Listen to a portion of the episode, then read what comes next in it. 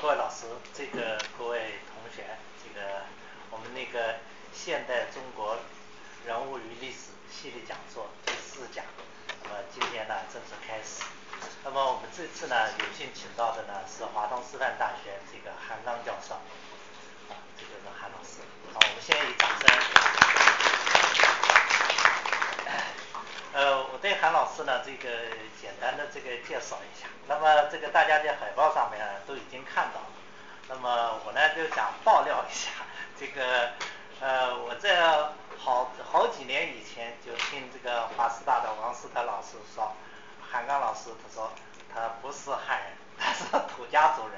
后来我刚刚又再证实了一下子，其实呢呃还那个些，是他的这个祖父是苗族人，他的祖母是土家族人，所以韩刚老师是。正宗的少数民族学者，啊，而且是少数民族大学者。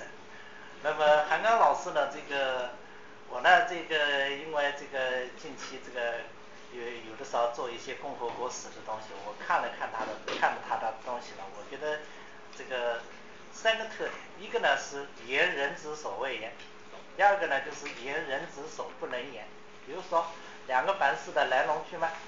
哎，这个呢，人家这个可能在这个问题上讲不好，但他能讲，而且讲的呢还还能够把这个就是尺度控制的很好。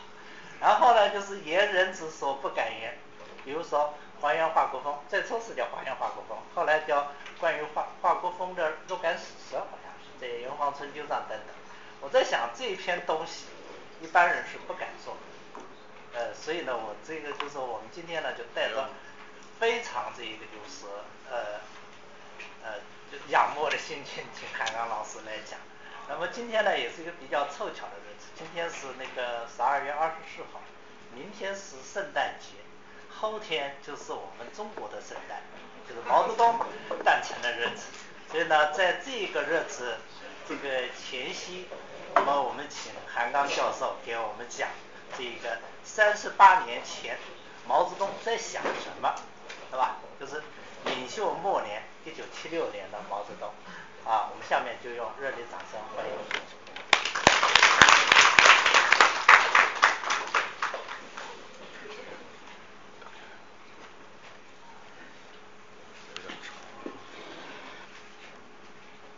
呃，谢谢复旦马院，也谢谢杨老师提供的这么一个机会。他刚才那番夸奖让我无地自容。少数民族是没有错的，但是呃，少数民族的大学者我可不敢当。呃，另外呢，今天选今天这个日子和选这么一个题目完全是巧合，我不我不是故意的啊，我得说明。呃，因为前一段十二月份的会特别多，那么杨老师早就这个联系了，呃，后来几经商量，最后是改到了这个日子，当然很巧合啊。确实是个巧合，不是我故意要安排这么一个时间讲这么一个题目。另外呢，很抱歉，今天是平安夜，平安夜讲这个题目，我也觉得不是很合适。但是非常抱歉，呃，那么没有没有其他时间可安排了，所以我要跟大家说明一下。那选这个题目呢，呃，坦率的说有点夸张。我今天其实。既不是要用一个范式来解读一九七六年的毛泽东，那更不是提出一个范式。我只是就最近我的一个想法跟大家做一个报告，呃，我我是希望跟大家一起来交流一下，做一个互动。那么，呃，这个里面可能会有一些考证，可能会有一些分析和推理，都不是要提出一个什么大问题，呃，只是就呃。今年以来发生的一个争论呢，谈点我自己的一个看法。当然，我会用史料，呃，我呃我我本人的研究风格嘛，也是做实证的。我是希望能够通过史料来呃做一些考定，来呃论证一些我个人的一些推理和分析啊。所以抱歉，这个题目可能有些夸张啊，用赵赵本山的小品说，可能有点忽悠啊。呃，这个题目也是我偷来的，就是八十呃九十年代的时候，我跟党史研究室的郑谦先生写了一本书，呃我写前半部分，他写后半部分，这本书叫《晚年岁月》，那他后半部分的最后一章就叫《烈士暮年》，我我我把这个题目给偷来了以后，改了一个叫《领袖暮年》，一九七六年的毛泽东。我们都知道一九七六年是毛泽东的最后一年了，那刚才杨老师也说了，他他说到这个到底一九七六年毛泽东在做什么，在想什么，这正是我这个题目啊想要呃想要回答的问题。那这个问题我想从今年的一个争论说起，就是今年的第四期的《世纪》杂志发表了中央党史研究室的一个。前研究员李海文写的一篇文章，他这篇文章呢是关于毛泽东一生说的两件大事。那么他针对去年年底出版的《毛泽东年谱》啊，呃提出了一个质疑。我们都知道，呃毛泽东在呃他的晚年的时候说过一段话，啊那段话我想，呃在座的可能很多老师和同学都背的，就是人生七十古来稀。啊，我今年已经八十三了，呃，然后大概也应该盖棺论定了。说过一段这样的话，那么去年出版的这个《毛泽东年谱》呢，引了这段话，呃，所以呢，李海文教授提出一个质疑，他说这段话编入《毛泽东年谱》不合适，啊，不合适的原因我等会儿再介绍。呃，两个月后。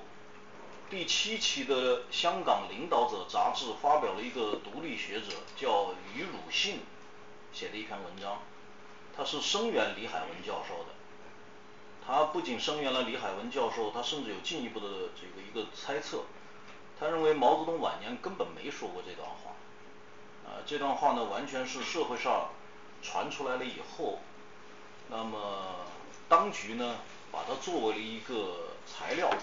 啊，而且编入了官方正式的读物当中，呃，所以他根本否认，所以今年以来有这么一个争论，当然在网上炒得比较热，我我正是想就这件事情呢做一个呃梳理，然后呢通过这样一个梳理，我也想分析一下毛泽东最后一年他的一些心理，这就是我今天要向大家报告的一个基本内容，呃。毛泽东的这段话第一次被官方呃正式的发表在出版物上，是两千零三年的《毛泽东传》。我把这个传的这一段啊拍成了照片给大家看。这段话是这么说的：说从这年五月起，这年就是一九七六年了，毛泽东的病情不断加重，身体极度衰弱。六月初，他突患心肌梗塞，经过抢救才脱离危险。那下面就是这一段话了。他说：“那这一年，毛泽东在他的驻地召见华国锋等，又一次谈到自己一生中的两件大事。那下面就是这段话了。这段话我不念了。然后底下有一个注释，啊，请大家注意这个注释。这个注释说。参见叶剑英在中共中央工作会议闭幕会上的讲话记录。那这次讲话呢，是一九七七年的三月二十二号。毛传这里说又一次谈到，那么一定在这个之前还谈到过。那毛传里介绍了，在这个之前，大概是一九七二年和一九七三年的时候啊，毛泽东也谈过。那这个记录，这个材料啊，是毛泽东的呃身边工作人员提供的。一个是他的护士长叫吴旭军，我想很多党史的老师和同学都知道这个人啊。还有一个呢，就是他最后一任机要秘书张玉凤。毛泽东传在这个林彪事件这一章后面。引用了这两位身边工作人员的谈话记录，哎，吴旭军的谈话记录是这么说的：说见过尼克松后，有一天他对我说，我这一辈子就做了两件事，一件事把蒋介石赶到那个小岛上去了，那另一件事就发动了文革。那吴旭君还说说你一生做了那么多事儿，怎么只有两件？毛泽东说值得提的就是这两件。那这是一次，这是一个身边工作人员的回忆。还有一个就是张玉凤的回忆，张玉凤是说七三年见尼克松是一九七二年的二月份，那七三年张玉凤说啊，毛泽东曾经在游泳池，游泳池是中南海的一个建筑啊，毛泽东当然不会住在游泳池里面。他说在游泳池开政治局会议，他说他一生做了两件事，我在场。也就是说。毛泽东传实际上是用三条材料证明他的晚年说过做过两件大事。那么注意，毛泽东传在引用那段话的时候有一个注释，叫参见叶剑英在中央工作会议闭幕会上的讲话。我呢有点个人经验，我知道一点情况。毛泽东传最早的稿子没有参见这两个字，直接就是说。注叶剑英在中央工作会议闭幕会上的讲话。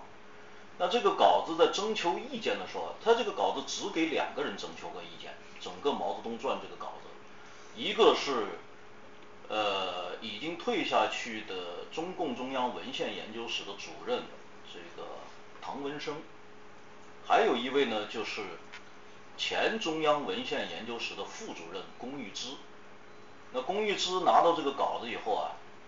呃，因为我龚玉芝最后让我帮他做一点这种具体的事务性的工作，比方说核查资料啊，然后这个做一些做一些这个核对工作吧。那他这个稿子的意见啊，他给我看过，他其中有一条意见就是针对书稿里面的这段话提的。他说关于这段话一直找不到档案原文，就是没有一个权威的出处。那现在这么注的话有问题，原因是什么呢？原因是叶剑英在中央工作闭幕会上啊，没有用毛泽东的这段话，就是叶剑英不是这么说的。叶剑英是怎么说的呢？我给大家提供叶剑英讲话的原文，这是叶剑英在这次中央工作会议讲话的这个我所拍的照片。关于两件大事啊，叶剑英是这么说的：说毛主席生前曾经对我们讲过，他一生做了两件事情，一件是打倒了蒋介石，把蒋介石赶到台湾，战胜了日本帝国主义，把日本帝国主义赶出中国；一件是胜利的进行了文化大革命。叶剑英讲话关于两件大事，就说了这么几句。但是文献研究室编的《毛泽东传》呢，却在注释里面说是来自叶剑英的讲话，显然不对。所以龚玉芝先生提出来这样也不对，怎么办呢？文献研究室啊，就做了个处理，就加了两个字，叫参见。啊，参见两个字是这么来的。当然，这个传出版了以后，发表了以后啊，呃。有很多人对这样一个史料有有疑问、有质疑，那其中就有我前面提到的李海文研究员。李海文研究员这个给文献研究室参加毛传写作的作者啊提了个意见，他说一九九三年毛泽东诞辰百年的时候啊，中央电视台播放了一个电视片，就叫毛泽东。其中有一段呢，是正好是讲毛泽东说两件大事这一段。那怎么说的？就是《毛泽东传》原原本本引的这段话。当时他正好在华国锋家做采访，华国锋呢跟这个李海文家私交甚好。那么李海文，呃，在他退休以后做的一项工作，就是要写《华国锋传》。那正好这个时候正在电视里播放毛泽东这个电视片，当时华国锋就非常严肃的跟李海文说啊，说这段电视的这个情节是错的，说主席从来没有跟我说过这段话。那因为这是当事人，啊，我们都知道《毛传》里面写的就是毛泽东召见华国锋，而当事人说毛主席没有跟他说过这段话，所以李海文呢很慎重，就专门把华国锋的这个意见啊转告给了中央文献研究室《毛泽东传》编者。但是文献研究室呢，呃，在写毛泽东传的时候，并没有这个修改，也可能是李海文告诉他们晚了，也可能呢是文献研究室的编者不采纳，这个我不清楚。但是到了去年，中央文献研究室编辑出版《毛泽东传》的时候，的确有一个很重要的调整。他是怎么调整的呢？我也把毛泽东年谱的这个照片提供给大家。这是去年出版的《毛泽东传》，呃，《毛泽东年谱》。毛泽东年谱有很重要的修改。他在关于两件大事的这个条目里面是这么说的：说六月在中南海游泳池住处同华国锋、王洪文、张春桥、汪东兴等谈话。毛泽东说：“我一生做了两件事，一件事打倒了蒋介石，把蒋介石赶到台湾，战胜了日本帝国主义，把日本帝国主义赶出中国；一件事胜利的进行了文化大革命。”然后底下有个注，转引自一九七七年三月二十二号叶剑英啊在中央工作会议闭幕会上讲话。这一段转引完全没有错，的确是从叶剑英讲话来的。我前面已经给大家提供了照片了。但是下面有一个注，大家注意。那下面这个注呢，就把《毛泽东传》作为正式史料引用的那段史料啊，做了一个解释，没有这个编入年谱的这个正式条文里面。他是这么说的：说关于毛泽东说他一生中做了两件事情，在一些书刊中曾经流传一种说法，这种说法就是下面那段话。然后最后说。本书编者没有查到档案根据或其他第一手权威材料。应该说啊，文献研究室在毛泽东年谱的处理上面是比较谨慎，啊，他没有把它作为一个正式的材料引用。但问题是，李海文对这样的处理还是不满意。不满意在哪呢？第一，他引用的这段话。叶剑英的讲话当中没有说是跟华国锋、王洪文、张春桥、汪东兴的谈话，但是这里面说的是，那在中南海游泳池同华国锋、王洪文、张春桥、汪东兴的谈话，这个是有问题的。第二，华国锋明确的说过，毛主席没有跟他说过这段话，可是，在年谱里面呢，仍然是说毛泽东是同华国锋谈。啊，当然也不止华国锋，所以李海文才写了那篇文章。那么当然，呃，呃，我前面提到的那个独立学者、自由学者余汝信呢，声援李海文。这就是今年啊，关于毛泽东两件大事谈话的一个争论。那么毛泽东有没有说过这段话？和毛泽东什么时候说过这段话？那现在有不同的这个呃讨论，有不同的争议。其实呢，最早在大陆的公开出版物里面引用毛泽东关于他做两件大事的这段谈话，并不是《毛泽东传》，而是一个军队的学者叫王年一，可能我们在座的很多党史老师和同学都知道。王年一是国防大学党史党建政工教研室的教授，他在一九八九年出版了他的一本书，叫《大动乱的年代》。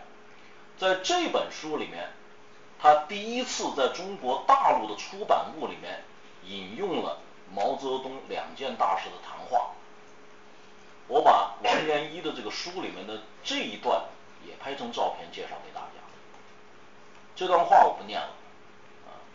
但我提醒大家注意，就是他在引用这段话来的时候啊，特别谈到，特别说明这是跟华国锋、王洪文、张春桥、江青、姚文元、王海荣的。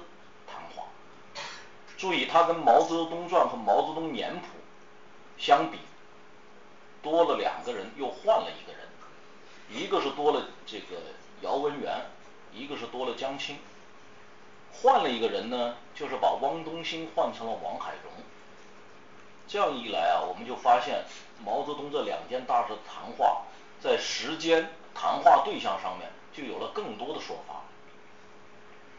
注意，王年一在这段材料里面啊，做了个注，他这个注是说，具体毛泽东这段谈话的时间不详，两种说法，一种说法是一九七六年的一月十三号。一种说法是六月十五号，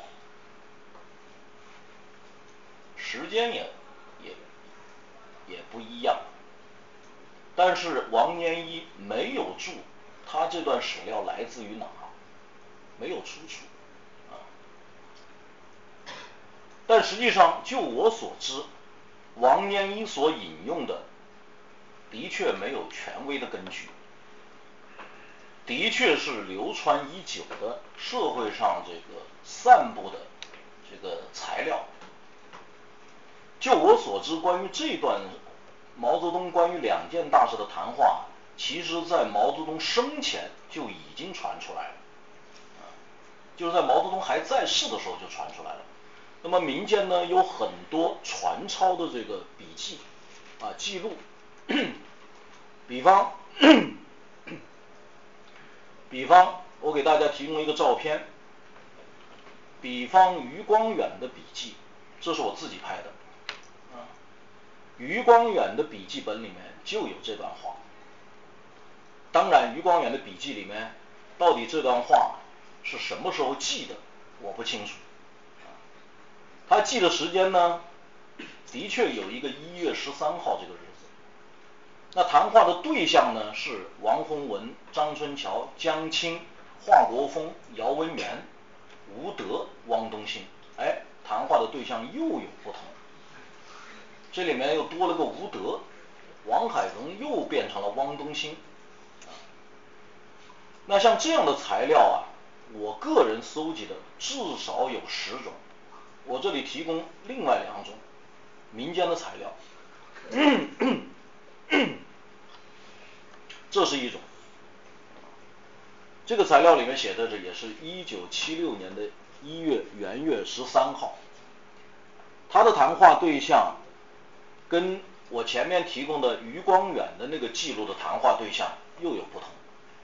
他说谈话对象是王洪文、张春桥、江青、姚文元、华国锋、吴德、王海荣，这又变成了王海荣，还有。这也是我搜集到的民间史料，也是写的元月十三号。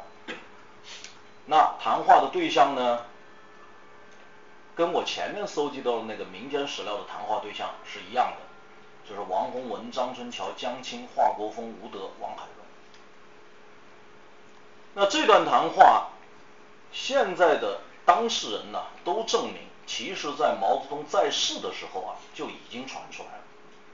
我这里提供两个证明，一个是著名的历史学家胡绳。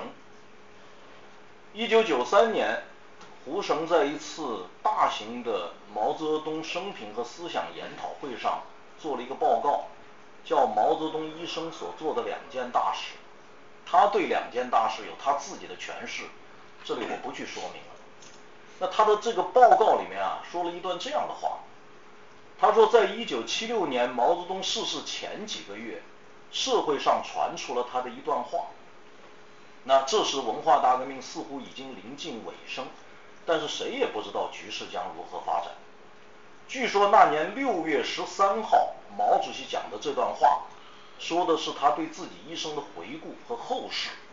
啊，然后他就引了那段话了。啊，我这里也不再重复。注意。胡绳又提供了一个时间，六月十三号，啊，到现在为止有三四个时间了，元月十三号、六月十三号、六月十五号和六月二十五号，谈话的对象也不一样。那么胡绳是当事人，胡绳在一九七六年的时候啊，是国务院政治研究室的七位负责人之一。我想他在这里讲的社会上传出的一段话，恐怕是他的经历，而不是他的听闻。这是一个材料，就证明毛泽东还在世的时候就传出了这段话。另外一个材料呢，是从贵校毕业的，后来在山东大学工作的，在文化大革命当中是山东大学一派群众组织的著名的负责人，叫向观齐。向观齐在今年七月份的一篇网文上，这个人后来移居这个法国了，现在已经定居在法国了。他在一篇网文上啊，专门就关于毛泽东的这两件大事的这个传抄稿，呃，写了一个回忆性的材料。他说，毛主席的这个传抄稿，我是在一九七六年批邓那段时间得到的。主席在，我是拿到了一份钢板刻印的油印稿。在座的年轻同学可能都不太了解什么叫钢板刻印稿。我们我们过去啊都做过这样的事情，就是一张蜡纸，然后用一个这个钢笔，然后把那个蜡纸刻透，再用油墨把它印出来。那当年这个相关齐啊是看到的这么一种版本。那后来呢？他又跟当时的山东省革委会副主任、山东大学革委会副主任做了一个核对，两个人核对都记得啊，当年是七月份左右他们看到的这个稿子，这就证明毛泽东还在世的时候啊，就已经传了这段话。那当然后来这段话被广为流传，都是在民间流传。那当然，后来就变成了很多传抄稿。啊，我的分析，王元一就是拿到了这样的传抄稿以后，把它作为一个正式的史料引用在了他的著作当中。那么毛泽东到底有没有讲过这段话？毛泽东什么时候讲过这段话？我今天想就这个做谈点我个人的一些考证和看法。我个人的一个看法是。呃，我的判断是有的。无论从讲话的语气，还是从后来呃我在阅读材料以后所梳理的毛泽东的这一段时间的一种心态、一种心理活动啊，啊，我个人的一个推论都是有的。问题是如果有的话，毛泽东在什什么时候说的？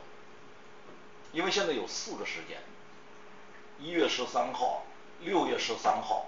六月十五号和六月二十五号，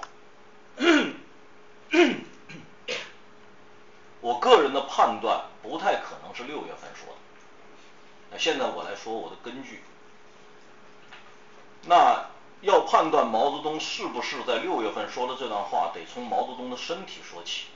关于毛泽东晚年的身体情况，因为现在档案没有公开，那我们只能根据当事人的回忆，而当事人的回忆。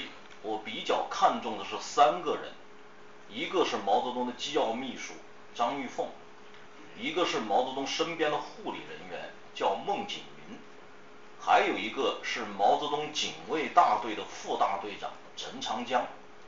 因为这三个人在毛泽东晚年的时候啊，最贴近毛泽东。那我们先看张玉凤怎么描述毛泽东晚年的身体的。这是毛泽东一九七五年的时候跟张玉凤在一起的照片。这个背景啊，就是毛泽东在中南海游泳池的那个这个会客室的背景啊。这已经不是毛泽东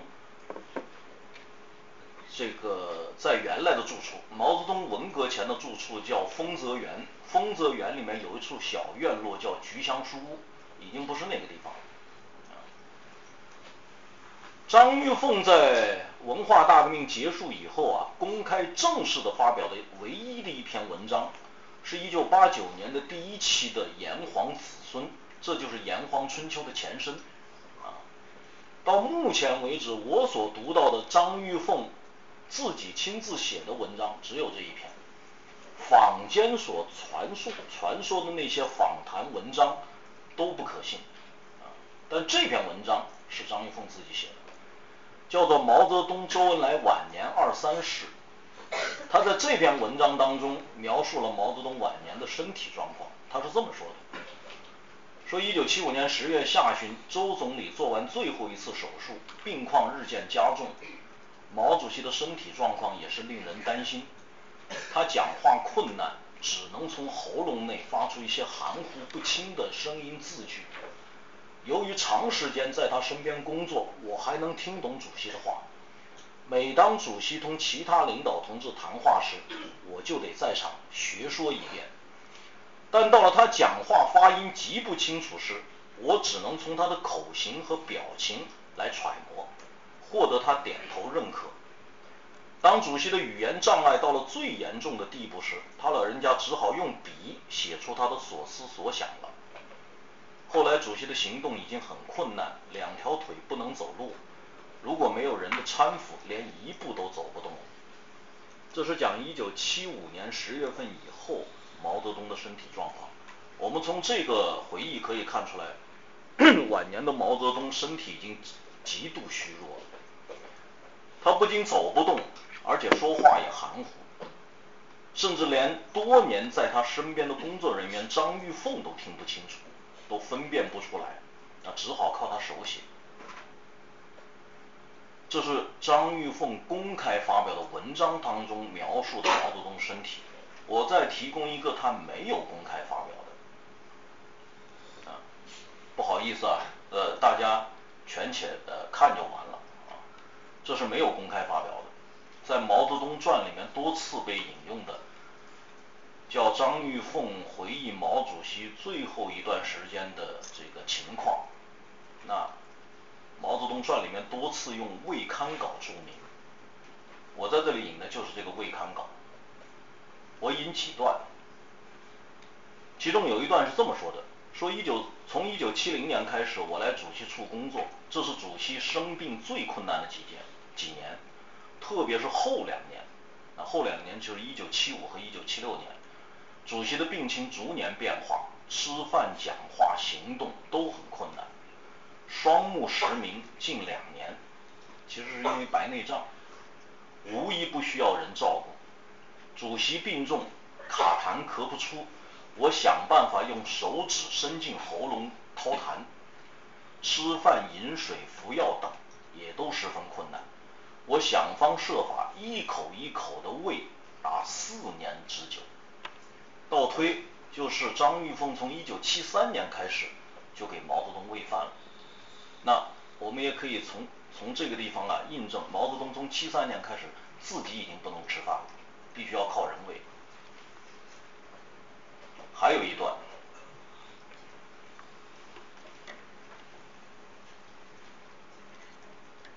他说七五年八月白内障手术后，主席用主席一只眼睛恢复了视力。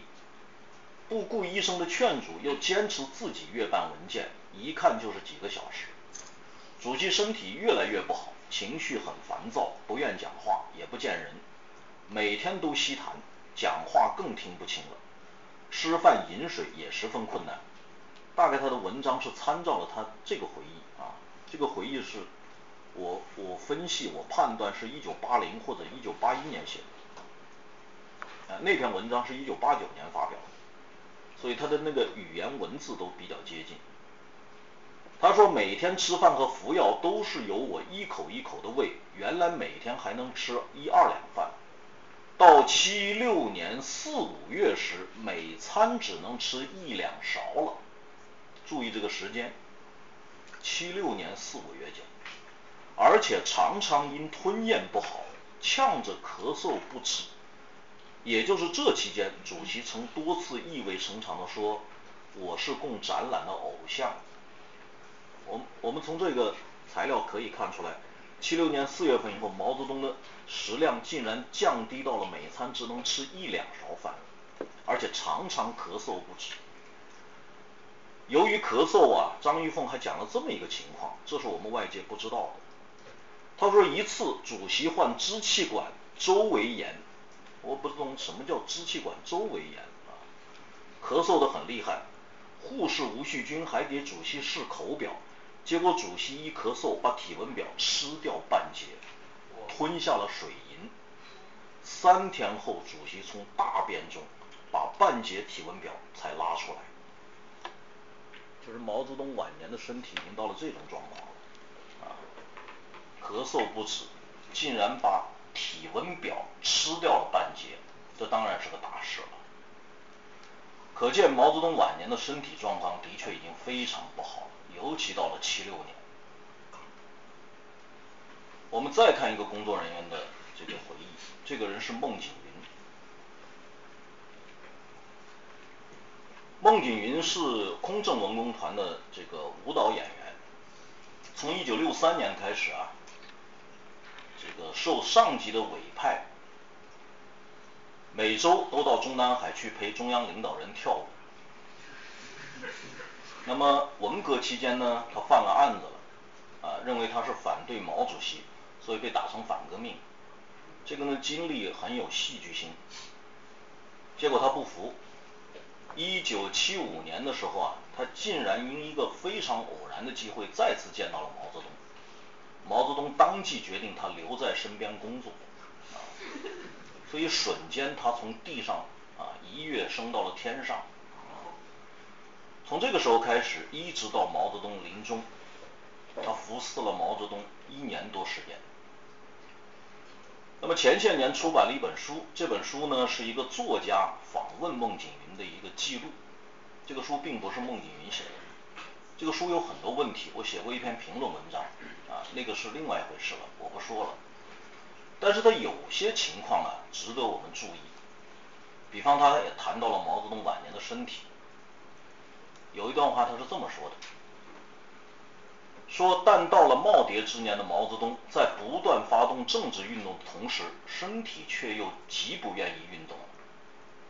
小孟来到毛泽东身边之时，啊，因为这个书不是孟景云自己的回忆啊，是别人访问他，啊，别人做了记录写的，所以他是用第三人称。他说，小孟来到毛泽东身边时啊，毛泽东已是个多病的老人，林彪的出逃对他不能不是又一次的沉重打击。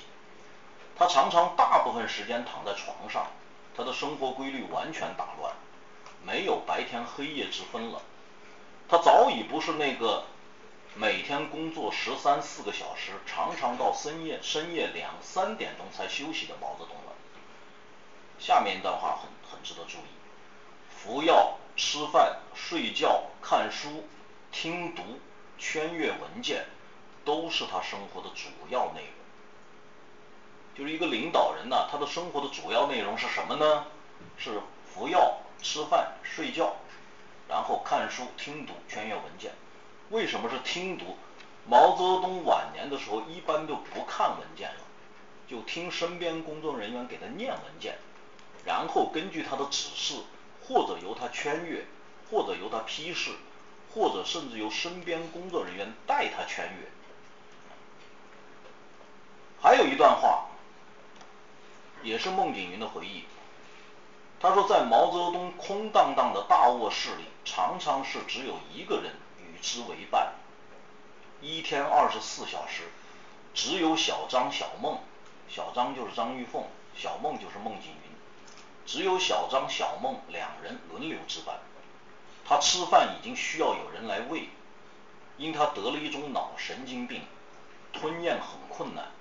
他的手又抖得很厉害，常常是筷子都拿不住。在这种情况下，只能由小张来喂饭，而且也只有小张才能喂，别人他都不要。这是毛泽东的习惯。啊，不管习惯不习惯，从孟景云的这段话我们可以看出来啊，张玉凤所说的完全被印证。孟景云的回忆也是说毛泽东晚年了，手抖得厉害，不能吃饭，必须靠别人喂。那这两个最贴近毛泽东身边的工作人员，他们对毛泽东身体的描述，在我看来大体是可信的。就从七五年，尤其到了七六年，毛泽东身体已经非常差。那么我们再根据材料来分析，到现在为止，官方正式披露的1976年这一年毛泽东批阅的文稿，啊，就是他批示，他只要写了字的。都算上，我统计了一下，一共十五件。那当然，毛泽东年谱出版以后呢，披露的要多一点，一共十九件。那么第一件是一月九号批阅的，是关于周恩来丧事安排的报告的一个批阅，就两个字，同意。最后一件呢，是一九七六年六月二十五号，他跟华国锋谈话的时候写的一个纸条，啊，一共是七个字，叫国内问题要注意。那所有这些批件加在一起，一共是十九件，其中只批了两个字的有九件，最短的就两个字，同意或者参或者照办或者可以，最长的跟贵校有关系，是给贵校的著名的文学史教授刘大杰写的一篇一封信。这封信是这么说的：送上海复旦大学刘大杰教授先生，我同意你对韩愈的意见，一分为二为一。山无题诗，现在南下断语，暂时存疑可以。奉父久积，深以为歉。诗词两首，拜读欣然，不胜感谢。毛泽东二月十二号，连标点符号加在一起，一共八十六个字。这是毛泽东一九七六年手书最长的一件文稿，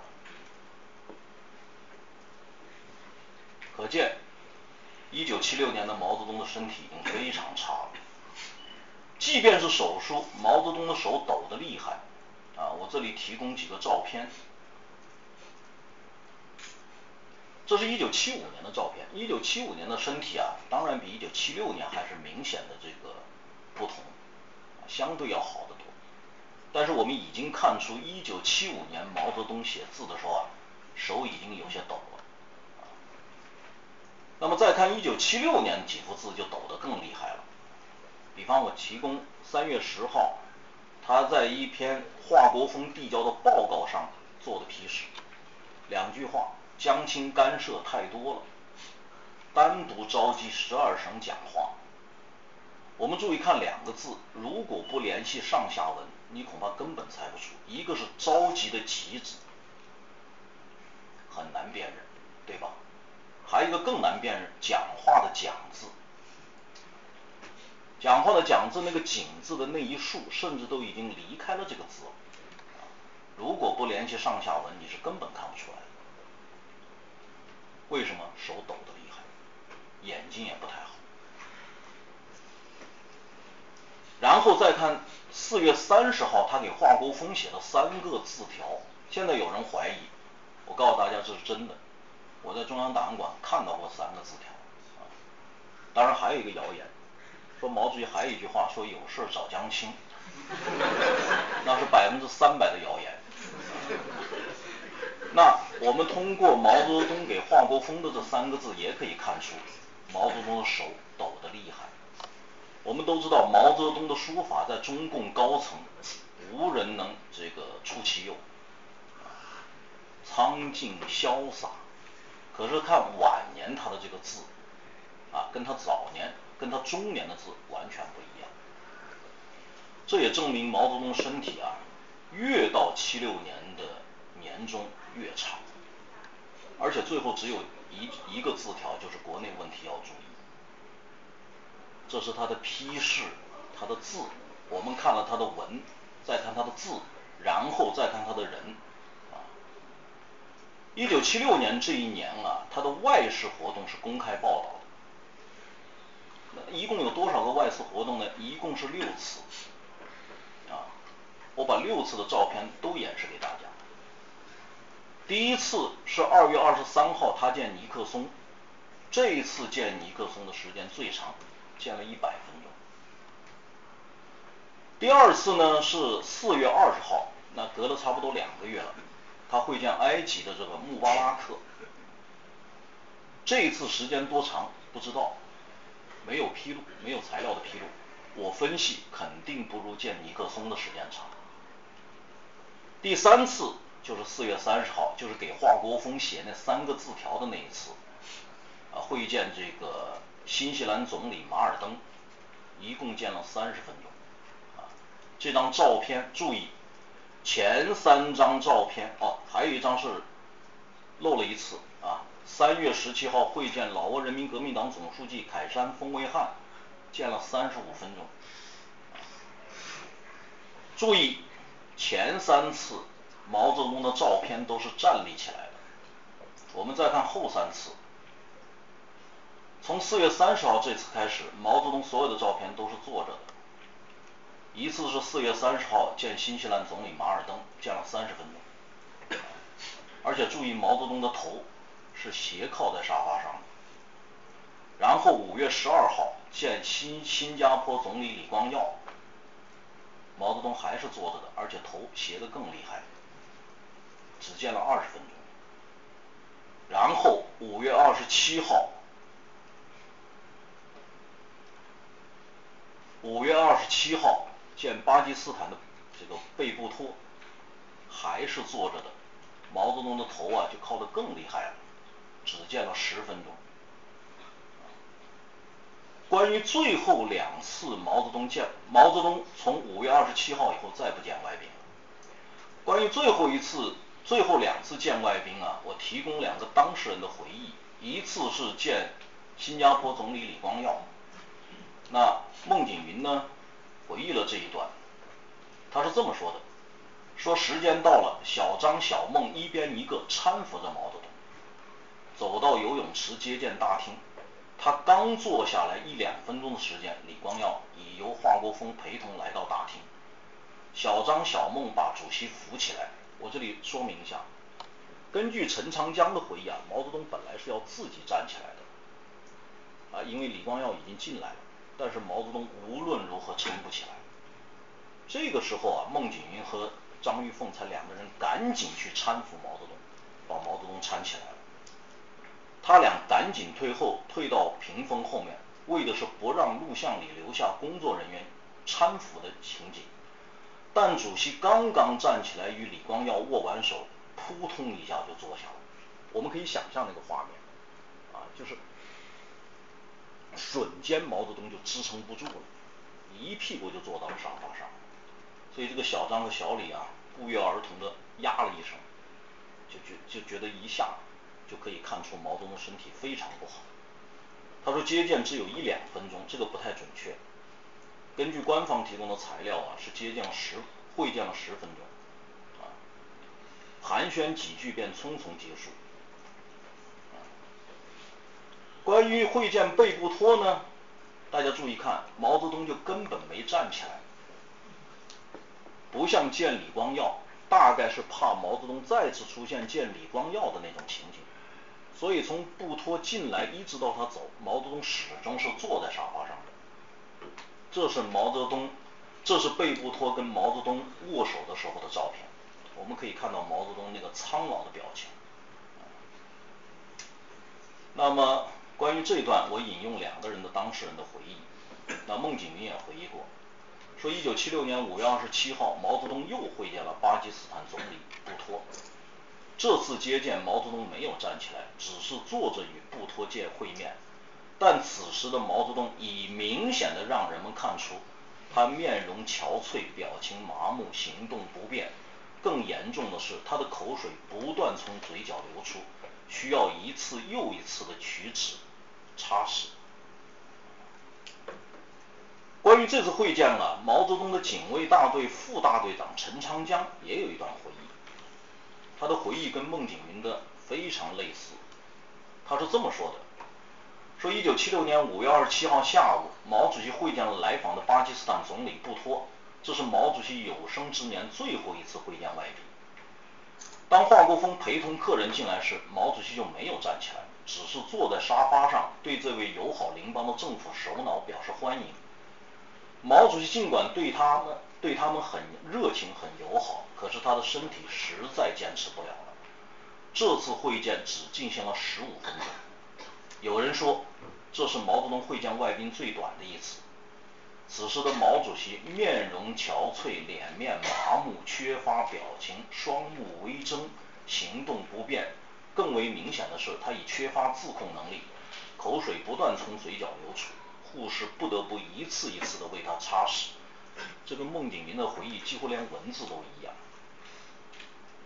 那毛泽东当年会见外宾啊，都必须拍成纪录片，供全国人民这个这个呃观看。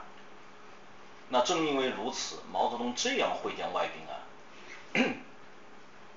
已经已经让人能看出来毛主席的身体非常不好了。所以从此以后，中央决定毛主席再不会见外宾了。也就是毛泽东一生接见外宾、会见外宾的最后的时间，是一九七六年五月二十七号。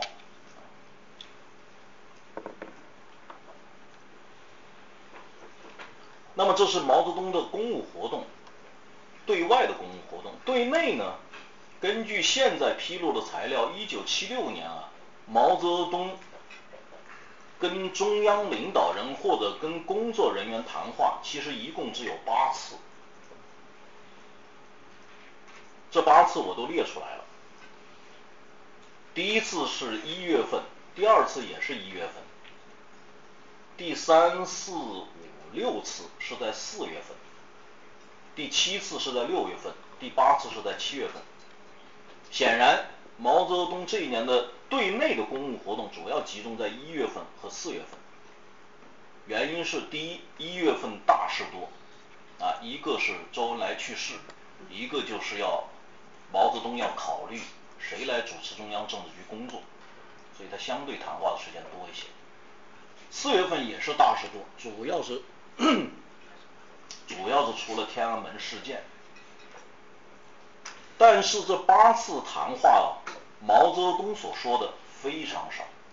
根据现在所披露的材料啊，毛泽东越到后来他的谈话呀，越是这个简短，有的时候甚至只是词组，连句子都不成。那我这里呢，提供也是官方公开的材料，比方说四月七号。这算是毛泽东七六年谈话比较长的一次了。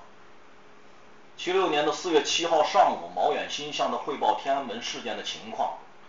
啊，毛泽东说：“开除邓的一切职务，保留党籍，以观后效。”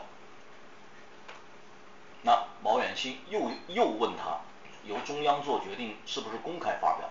毛泽东说：“中央政治局做决议，登报。这次一首都，二天安门，三稍打。”这三件好，性质变了，这就已经不是句子了，这就已经是词组了，而且这是最长的一次。那么另外一次呢，是四月三十号，就是华国锋陪同马尔登啊，华国锋陪同毛泽东见马尔登以后，华国锋留下来向毛泽东汇报国内的情况啊，因为当时国内啊，像云南、浙江、河南。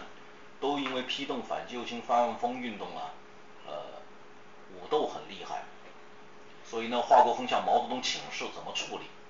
毛泽东说了几句这样的话，说国际上的事儿大局已定，问题不大，国内的事要注意。然后再往下说，华国锋就听不清楚了。那这个时候呢，张玉凤让毛把他说的这句话写在纸条上，这就是我们都知道的那三句话。就是慢慢来，不要着急，照过去方针办。你放，你办事，我放心。四月七号和四月三十号的这两次谈话是毛泽东谈的最长的两次。这就是一九七六年毛泽东国内的公务活动啊，两次最主要的谈话。六月份那次谈话，我们现在知道的，毛泽东只说了一句话，就是国内问题要注意，而且写在纸条上。七月二十八号这次呢，是因为要把毛泽东从游泳池的住处搬到另外一个住处，叫二零二。因为这一天发生了唐山大地震，毛泽东住在那个游泳池的建筑啊，那当时汪东兴和华国锋他们考虑不安全。那么二零二呢，是一个比较相对啊简易的平房，那在那儿呢，呃，大家觉得可能安全一些。所以向他去报告，希望毛同意搬到那儿去。毛同意了。那跟毛泽东征求他搬家的意见的时候，华国锋顺便向他汇报了一下要去唐山的这个情况。毛泽东就说了一句话，他说：“你去，抓紧去，去看望灾区的人民。”这是到目前为止毛泽东神志还清醒的时候说的最后一句话。在这个之前呢，他给华国锋写的那个国内问题要注意的那个纸纸条呢，是毛泽东一生当中写的最后的一篇文字。那从这些情况，我分析，毛泽东不太可能在六月二十五号，甚至也不可能在六月十三号、十五号，跟华国锋他们说那么长的一段话。啊，我们看到那段话逻辑连贯，啊，语气很很顺畅，这显然不符合当事人回忆的，也通过公开材料能够证明的毛泽东到四五六月份那么不好的身体状况。所以我的一个我的一个考证，我的一个判断，就是这段话毛泽东说的那段啊，人生七十古来稀的那段话，不太可能是六月份说。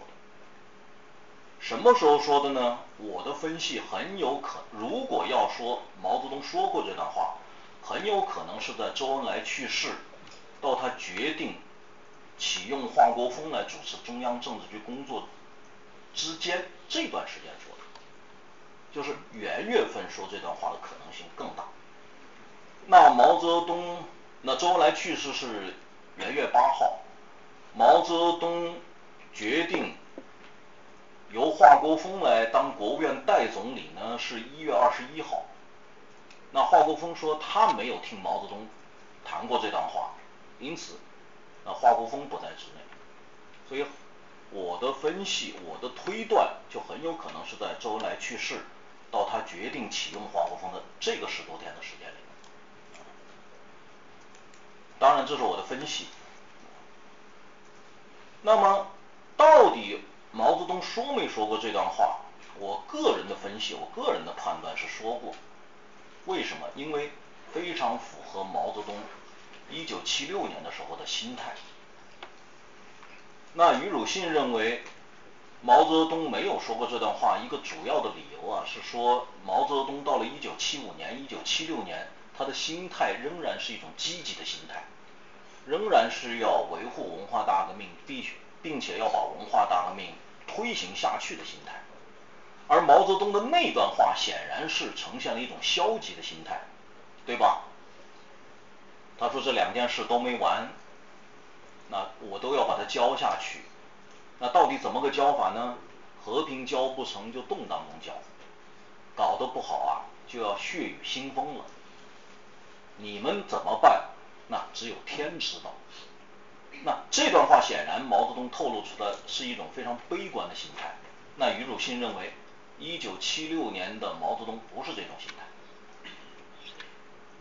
那在我看来，根据现有的材料，毛泽东晚年正是一种悲观的心态。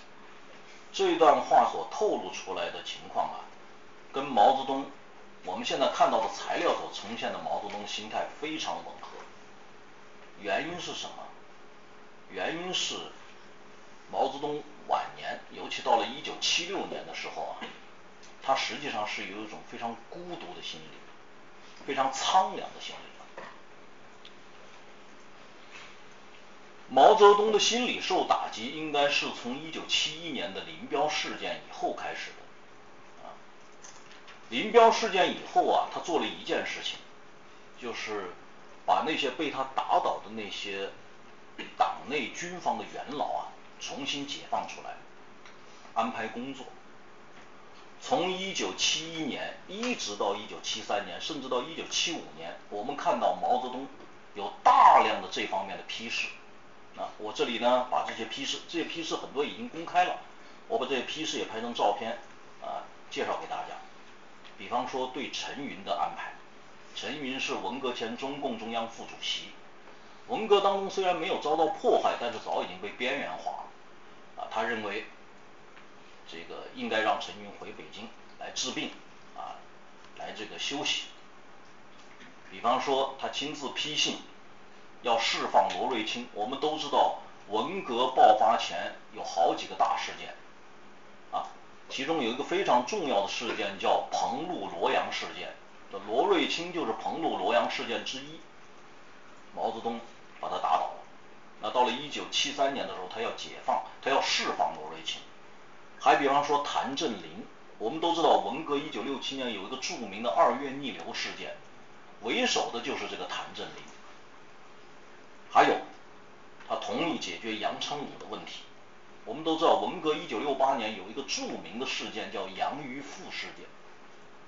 文革当中或者文革前夜这些著名的事件的人物啊，毛泽东在林彪事件以后啊，都要把他们问题解决。那当然，还有更多的老干部，比方说吴冷西、苏振华、贺成、啊李卓然、何长工，啊，比方说廖汉生、许涤新、刘建章、林峰，啊，范长江、江一真，比方说李一芒、谭政、郭化若、叶飞。啊更不用说邓小平。一九七二年的时候，邓小平给毛泽东写了一封信，那毛泽东很快给汪东兴啊做了一个批示，对邓小平的这封信做了一个批示。这是毛泽东在邓小平给汪东兴这封信上信上做的一段批示。我想在座的很多这个老师和同学可能都知道，这段批示是这么说的。说邓小平同志所犯错误是严重的，但应与刘少奇加以区别，啊，然后就讲了理由，我就不念了。最后一句话说，这些事我过去讲过多次，现在再说一遍。显然，他早就认为邓小平的问题跟刘少奇的问题不一样，啊，应该解决邓小平的问题。所以很快，邓小平就在一九七三年的三月十号。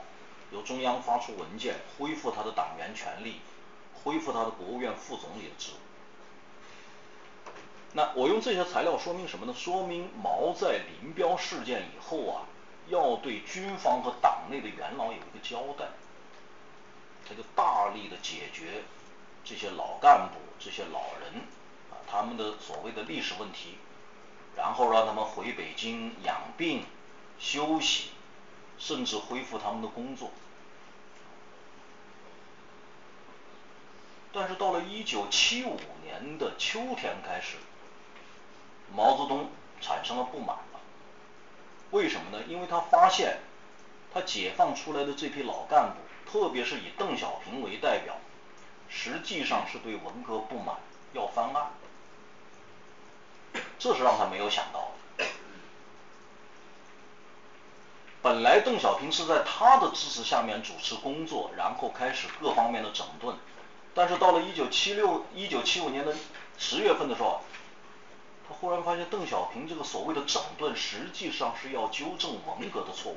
那尽管我们今天客观的评价，那邓小平的那个纠正也是有限度的纠正，但是毛不满，因为毛的晚年有一个情节叫文革情节。胡乔木说过一个评论。啊，在文革以后，他说文化大革命是毛泽东的宗教和陷阱，所以他跳不出来，他在这个陷阱里面不能自拔。当他观察和判断有人要翻文化大革命案的时候，他不满了，而这一点又是他没有想到的。他最早啊，是一九七五年的十月十九号这天开始对邓表达不满。这一天呢，是李先念陪同外宾见毛泽东。见完外宾以后，毛泽东把李先念留留下来了，然后又把汪东兴招进来了，然后就表达了对邓小平的不满。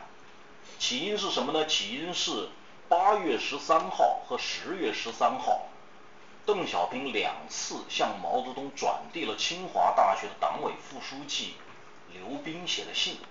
刘斌这封信呢，主要是告状，告清华大学党委书记石群的状，捎带着还告谢晋仪的状。谢晋仪是清华大学党委副书记，毛泽东很不满意，所以他在跟李先念和汪东兴的谈话这个时候说啊，他说现在有一股风，说我批了江青，因为一九七五年的五月三号，毛泽东最后一次主持中央政治局会议啊。第一次用了四人帮这个概念，就严厉批评了江青、张春桥这些人。毛泽东的这个批评啊，后来在高层，甚至在社会上不胫而走。那当然，江青他们就把它做反革命谣言啊，这件事情毛泽东知道了。所以毛泽东是这么说的：说现在有一股风，说我批了江青。他说批是批了，但江青不觉悟。下面就是批批邓了。说清华大学刘斌等人来信告池群和小谢，我看信的动机不纯，想打倒池群和小谢。他们信中的矛头是对着我的。然后后面说，为什么写信啊？为写信为什么不直接写给我，还要经小平转？你们告诉小平注意，不要上当，就是不要上那些。要打倒啊，要告这个池群和小谢这些人的当，意思是小平偏袒刘斌，你们六人，这六人是指的邓小平、李先念、汪东兴、吴德、谢晋仪和池群，先开会研究处理。这是毛泽东最早对邓的整顿表达不满的一件事情啊，十月十九号。但是很明显，毛泽东虽然。对邓不满，他这个时候呢，主要是还是要帮助邓，啊，主要是要他们开会，啊，你们这六个人开会，把问题说清楚。那么邓按照毛的指示，在十月二十三号就开了这六个人的会，就是李先念、汪东兴、吴德、谢晋、池群，包括他本人。那邓小平把这六个人开会的情况呢，又报告给了毛泽东，提了两个方案，就是毛泽东做了这个指示，那怎么落实呢？两个方案，第一个方案，召集清华大学党委扩大会议传达毛的指示，但是里面啊有两个内容不传达，一个是毛泽东对邓小平的批评不传达，一个是毛泽东对江青的批评也不传达。那其他内容传达以后呢，在清华大学展开辩论，这是第一个方案。第二个方案呢，是以刘斌的两封信为主要内容，放手发动群众，在全校展开大辩论。毛泽东看了这个报告以后啊，同意第二方案，意思就是不要把他跟李先念和汪东兴谈话的那个指示啊做传达。只是以刘斌的那两封信作为靶子，在全校展开大辩论就可以了。特别是在对第一方案里面说不要传达他对邓和江的批评这句话下面，还批了一个字叫“对”，意思就是不要传达他对邓的批评，当然也包括对江的批评。接着十一月二号，毛泽东又听毛远新汇报。在听毛远新汇报的时候啊，毛泽东做了批评。他说有两种态度：一是对文化大革命不满意；二是要算账，算文化大革命的账。主要是指这个刘斌、邓小平这些人。但是他最后说啊，他跟毛远新说：“你找小平、东兴、西联谈一下，把你的意见全讲出来，开门见山，不要吞吞吐吐，你要帮助他。”就是让毛远新帮助邓小平，可见到这个时候啊，毛泽东对邓不是想要再次整他，而是想帮助他认识文化大革命的问题。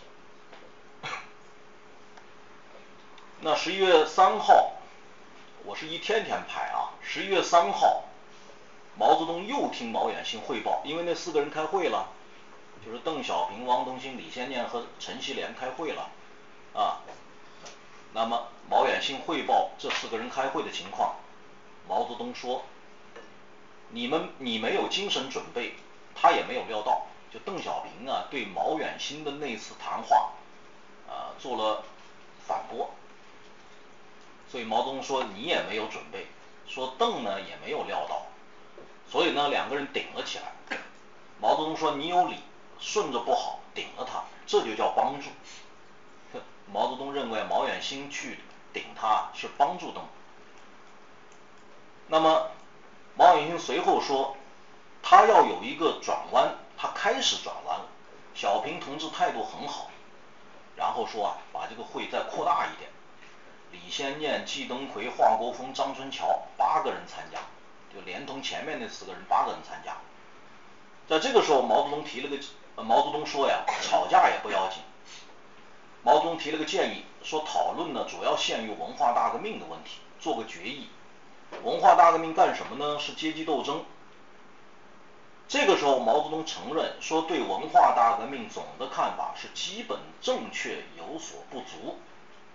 然后提出了他那个三七开的一个评价框架，说是三分成绩啊，七分错误。而且他承认文化大革命犯了两个错误，一个是打倒一切，一个是全面内战。就是你看到这个时候，毛泽东啊还是要帮助邓，而且希望政治局做一个决议。而且他承认文化大革命有错，这是毛泽东第一次承认文化大革命有缺点啊，而且承认打倒一切和全面内战呢是两个错误。按照毛泽东指示，中央政治局继续开会，在十一月四号这天晚上，毛远新继续汇报啊，这天白天他们八个人的帮邓会议的情况。那毛泽东在这次谈话里面说。对，不是打倒，而是改正错误，要团结起来搞好工作。我批评江青也是这样。也就是说，毛泽东一直啊想继续帮助邓转弯子，而且毛泽东最后跟毛远新嘱咐说，整个会议的情况不要告诉江青，什么也不讲，因为这八个人没有江青啊，因为。我们分析，可能是毛怕透露给江青以后，江江青又要大做文章。到这个时候，毛泽东一直把问题限定在这八个人的范围内。问题呢，主要限定在帮助邓认识文化大革命。而且到了十五号，毛泽东啊，专门就打招呼问题，专门写了个批语。说过去啊，因为只通河南，百分之八十的县委书记打了招呼，所以没有受冲击。什么意思啊？文化大革命刚一爆发的时候，河南省委给各县的县委书记打招呼，就是要正确对待这场运动。所以很多县委书记啊表态啊支持和赞成文化大革命。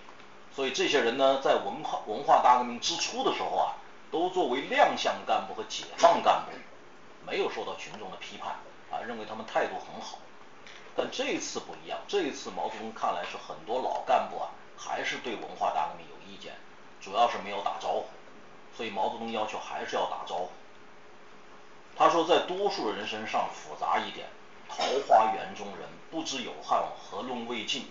要估计这种情况，这些老同志要打个招呼，如周荣新。周荣新是一九七五年教育部的部长，李昌。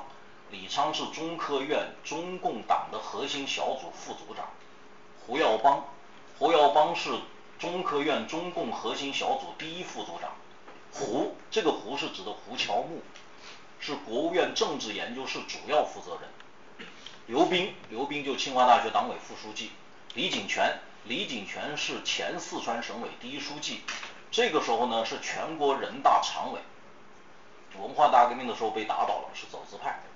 他说要跟这些人，还有几十个人要打招呼。这些人是什么人呢？就是我前面讲的，都是在林彪事件以后陆续被解放出来，安排回北京休息，甚至安排工作的一批党内和军方的元老。因为毛泽东无论如何没有想到，他把这些人解放出来了以后，这些人还是对文化大革命不满意，这对毛泽东是一个很大的刺激。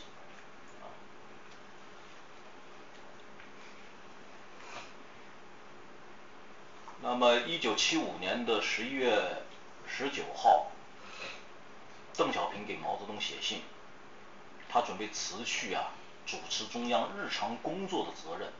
我这里要说明一下，我们现在一般的历史叙述都是这么说的：从一九七五年元月开始，邓小平主持中央日常工作。其实这是一个很笼统的说法。确切的说，一九七五年元月份开始，邓小平主持的是国务院日常工作。没有主持中共中央日常工作，中共中央的日常工作是王洪文主持的。七月份，因为毛泽东对王洪文失望，让他回浙江搞调查。那么中共中央的日常工作归谁来主持呢？这个时候毛泽东才让邓小平主持。所以到七月份以后，邓小平才同时主持中央日常工作和国务院日常工作。那现在王洪文回到北京了啊，到了十月份、十一月份，王洪文回到北京了，所以邓小平说呀，是不是中央的日常工作仍然由王洪文主持，他就不主持了？大家注意毛泽东的批示，说暂时仍由小平同志主持，过一会儿再说。就是尽管毛泽东从十月份开始就对邓不满，而且要八人会议或者政治局打招呼会议帮助邓，但毛泽东仍然对邓寄予期望，仍然让他主持工作。但问题是，邓的有一个态度让毛很失望，就是二十号这一天，中央政治局会议传达毛泽东那个。希望政治局做一个关于文化大革命决议的指示，结果邓给毛泽东吃了个软钉子。他说：“由我主持写这个决议不适宜，我是桃花源中人，不知有汉，何论危急。”意思就是文化大革命以后他不工作了，他什么情况也不知道，所以他不能主持这个工作。这在邓小平一生当中也很难见啊，直接给毛啊这个回了个软钉子。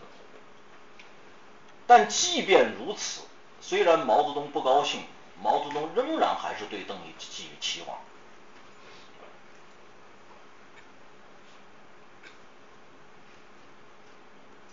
我这里呢用一个材料来印证，就是我个人搜集的，这个人是，这个材料是一个工作笔记、会议记录，这个记录者呢就是我前面提到的中科院的。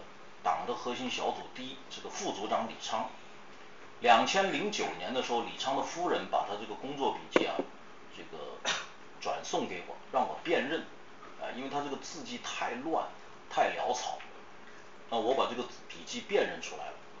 这是他的第一页，一共是十二页，啊，我我演示第一页，因为我前面已经讲了。邓小平啊，这个毛泽东要求给周荣新、李昌、胡耀邦、刘斌、胡乔木这些人打招呼，所以十一月十四号、十六号、十七号三天，李昌参加了三次中央政治局打招呼会议。李昌呢自己做了记录，这是他记录的第一页。我们从第一页这个我把它打出来，因为这样看大家看不清楚。一开始就是毛远新传达毛泽东的讲话，下面就是毛远新的传达。毛泽东说：“开一开好，谈一谈好，这个会不开怎么能行？”当然，毛泽东说：“开嘛也是两种可能，一达到团结，一达不到，也没有什么要紧，总是把问题提出来。”小平他是不抓阶级斗争的，就喜欢胡胡，啊，就是喜欢胡胡耀邦和胡乔木。就喜欢胡胡这些人，但是毛泽东说他有进步，不要急，也要帮助他熟悉文化大革命的历史。接着毛泽东说，先念同志的意见好，他讲到景泉不满意，景泉就是前面提到的那个李景泉，发牢骚。还有一段记录，是邓小平传达毛泽东的讲话。也是在十六号的这次政治局会议上，也是李昌的记录。呃，邓小平传达毛泽东是这么说的：主席说，会议扩大五个人，八年没有工作，情况不了解。这是说的邓小平啊，八年没工作。桃花源中人，只知有汉，何论魏晋？要帮就是要帮助邓，取长补短，充分交换意见，容易取得一致。要给四个同志打招呼，那四个同志就是周荣新、李昌、胡耀邦和胡乔木。不打招呼要吃亏，还有几十个老同志啊就要打招呼。啊，他说毛主席特别举了河南的例子，给刘建勋和百分之八十县委书记以上干部打了招呼，他们很快站在左派方面，没有打倒，所以要帮助他们。毛泽东接着说：“大家有错误啊，进行自我批评，难受，受了冲击有气也难怪。就是老干部啊，毛泽东没有想到解放出来的老干部对文化大革命有气难受。毛泽东说也难怪，他们要照顾大局，不能把气啊发到大多数群众身上。他们对文化大革命态度好，没有打倒，这是指的河南。也有人听不进。中南海的服务员说朱老总是黑司令，我说是红司令。现在看是红司令还是黑司令？接着说，小平七八年没有管事儿，许多事儿不知道，要注意这个情况。对张春桥说，不要搞成一派，要复杂一些。就是毛泽东在跟邓和张春桥谈话的时候，一边是批评邓啊，一边还批评了张春桥，说你不要搞成一派。这些情况都说明毛泽东到了这个时候啊。实际上，他的心态已经远不是发动文化大革命的时候那个心态了。他受到了刺激，这么多解放的老干部被他亲手解放了，他没有想到，居然对文化大革命还是不认识，还是有怨气，还是不服，还是难受。那毛泽东应对呢？他也觉得无力了，他就只能帮。你看。从十月十九号一直到十月二十号，甚至再往后，毛泽东一直采取的是对老同志帮助、打招呼、说服，不再像文化大革命之前、文化大革命之初啊，凡是他的跟他的意见有局域、有冲突的，他就一定要斗，已经不是这种心态了。一直到一月份。啊，一月份是这个周恩来已经去世了。一月二十号这天，邓小平再次给毛泽东写信，要辞去他主持中央日常工作的这个职务。啊，毛泽东到这个时候虽然同意了，但是他还是说，那就请华国锋带个头，仍然让小平专管外事。到这个时候，毛泽东仍然让邓小平啊。还在中央高层的这个岗位上，还是不把他一棍子打死，说明什么？说明毛的心态已然不是过去的那种挑战和应战的心态了，他已经无力来做再一轮的大规模的党内斗争了。那当然，后来到了华国锋这个出任国务院代总理后呢，华国锋开始。发动一轮批邓反击右倾翻案风运动，我有一个判断，把邓小平的问题变成一场政治运动，在我看来可能不是毛的意思，很有可能是华国锋或者还包括江青、这个张春桥他们的意思。二月二十五号，华国锋就打招呼会议专门给毛泽东写了一个报告，这个报告第一次提出要开展反击右倾翻案风的斗争。当然，这个报告里面特别说明啊，说要把学习毛主席的重要指示和中央文件摆在首位，在学习的基础上深入揭发批判邓小平的修正主义路线错误，而且应该画一个界限，要以这次会议打招呼为界。这次会议以前的问题呢，中央负责，而且特别表明，特别强调。注意不要层层揪邓小平在各地的代理人，不要算历史旧账。就华国锋虽然要把它变成一场运动呢，华国锋还非常注意一个政策界限，就是不要像文化大革命之初那样，把它变成一个层层抓走走资派的运动。当然后来这样一个华国锋的设想啊，这个江青不赞成。江青要突破华国锋设定的这个边界，所以三月十二号，啊三月十号，江青在北京就私自召开了一个十二省市党委第一书记会议。这次会议是江青布置要层层抓大大小小的邓小平啊，层层抓走资派的一个动员会。那么华国锋把江青的这个讲话记录啊报送给了毛泽东。所以毛泽东才做了那个批示，说江青干涉太多了，啊，私自召集十二省开开会讲话，这就是江毛泽东的批示。说不应该印发，就不能把江青的这个讲话印发，此事是不妥的。江青干涉太多了，单独召集十二省讲话，这里面都在我看来都反映出毛泽东不想把这样一个运动扩大。一直到四月发生天安门事件了，这个时候毛泽东当然决定啊撤销邓小平的职务啊，当然他仍然保留邓小平的党旗。在四月七号的这天政治局会议上面，呃，江青声称啊可能有人要抓这个邓小平啊，因为邓小平被认定是整个这个事件的总后台。那汪东兴赶紧向毛泽东做了汇报，毛泽东做的指示说不能冲击，也不能抓人。当天下午，邓小平就从他原来住的地方。邓小平七三年回到北京以后，住在北京东城区的宽街。那么当天下午，他从宽街移到东郊民巷的这个八号院，啊，那个地方是原来是接待西哈努克亲王住的地方，搬到那个地方去了。从那个地方一直到一九七六年的唐山大地震以后，八月份以后才回来。所以后来有人写书，我顺便说，有人写书说什么七五年、七六年的夏天，在这个广东菜市场见到了邓小平，这都是谣传。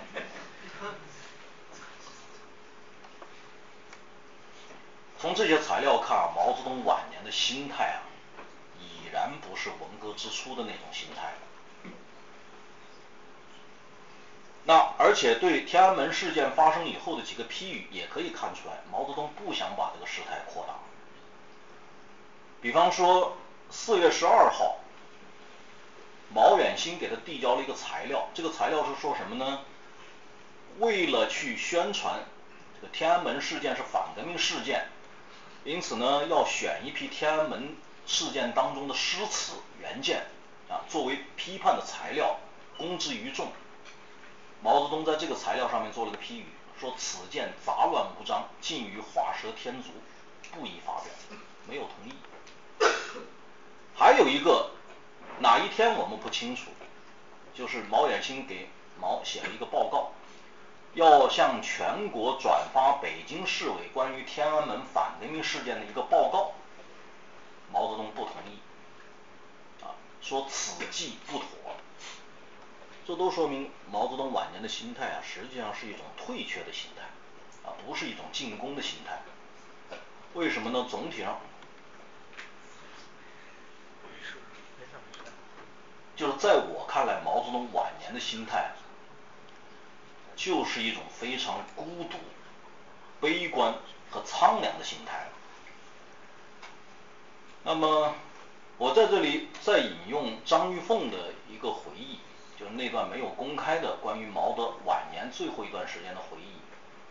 他是这么说的：说毛主席在晚年啊，常常泪吟《史记》《击正公列传》中一段话。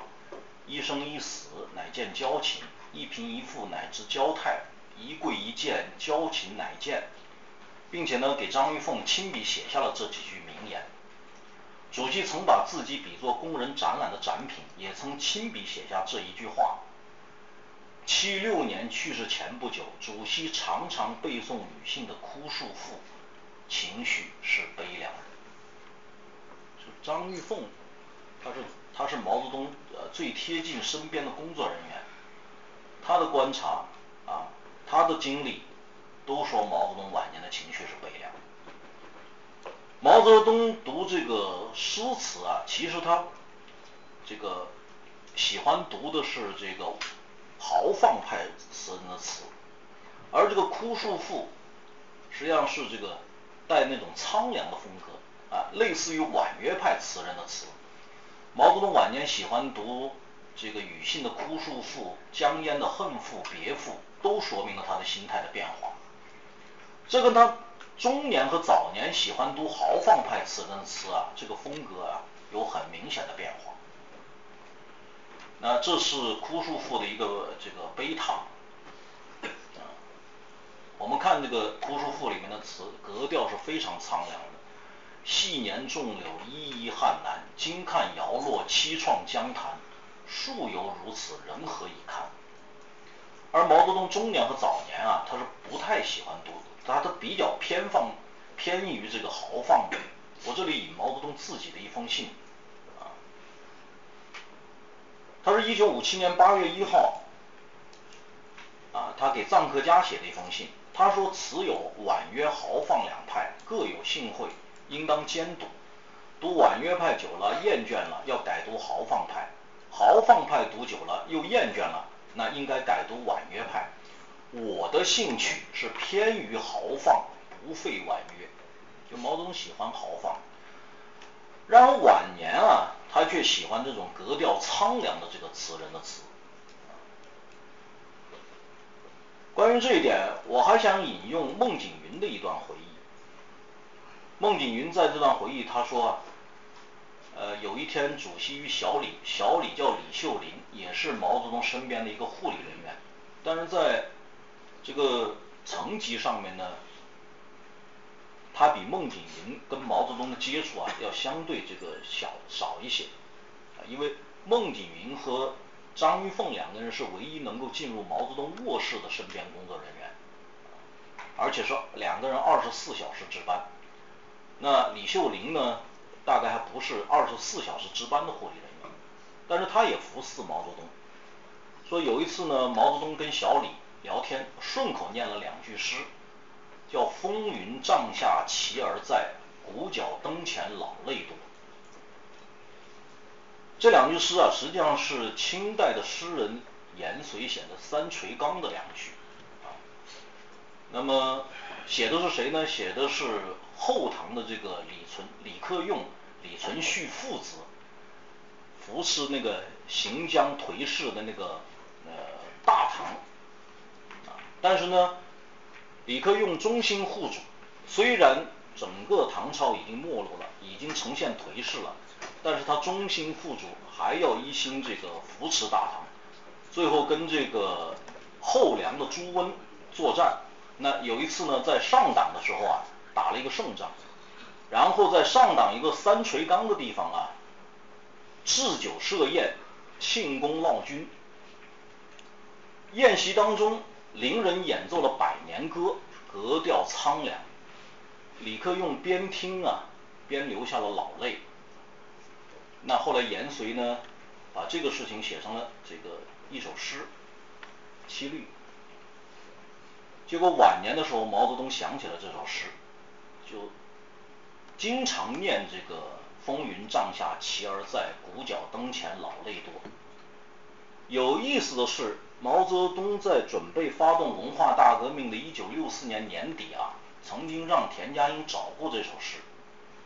这是毛泽东给田家英找这首诗的信，啊，这是这封信是这么说的：尽读五代史、后唐庄宗传、三垂纲战役，记起了年轻时曾读过一首咏诗诗，忘记了是何代何人所作，啊，请你一查。那下面呢，毛泽东毛泽东记性很好，把这首诗记出来了，除了个别字不对以外，那这首诗的原文是这么说的：英雄立马起沙陀。奈此朱梁跋扈何？啊，朱梁就朱温啊，后梁。只手难扶唐社稷，连城游拥尽山河。风云帐下旗儿在，鼓角灯前老泪多。萧瑟三垂纲下路，至今人唱百年歌。一九六四年，毛泽东吟诵这首诗的时候，他是准备发动文革。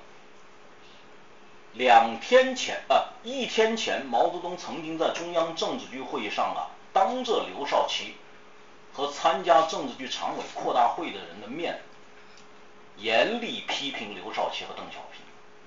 他拿着一本《中华人民共和国宪法》，一本《中国共产党章程》质问刘邓，啊，说宪法和章程你们都是通过通过的举手的，你们不要自己举手同意的，自己又不赞成啊。说你们一个不许我开会，一个不许我说话，剥夺了我的权利。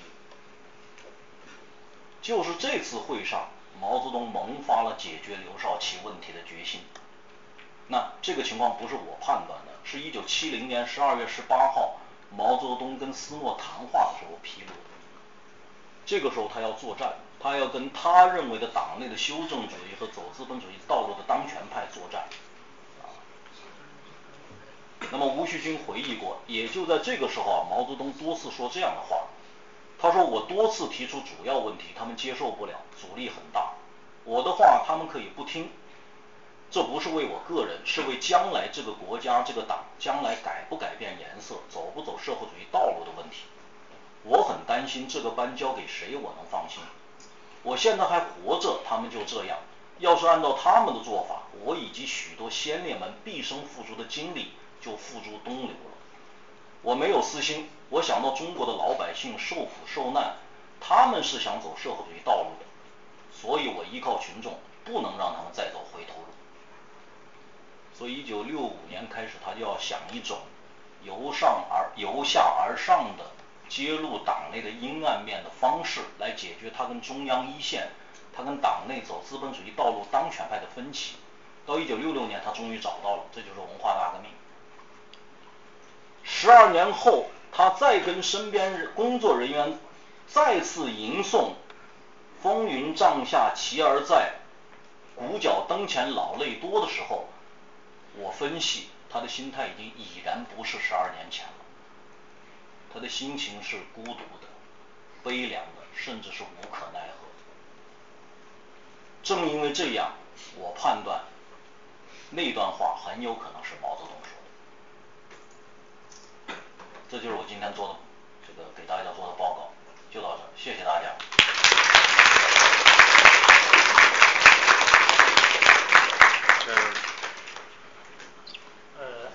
非常感谢这个韩刚教授给我们做的这个精彩的报告。那么还有一些时间呢，我们可以互动一下。那么首先呢，这个 我是主持人，有得天独厚的条件。那么这个我先问。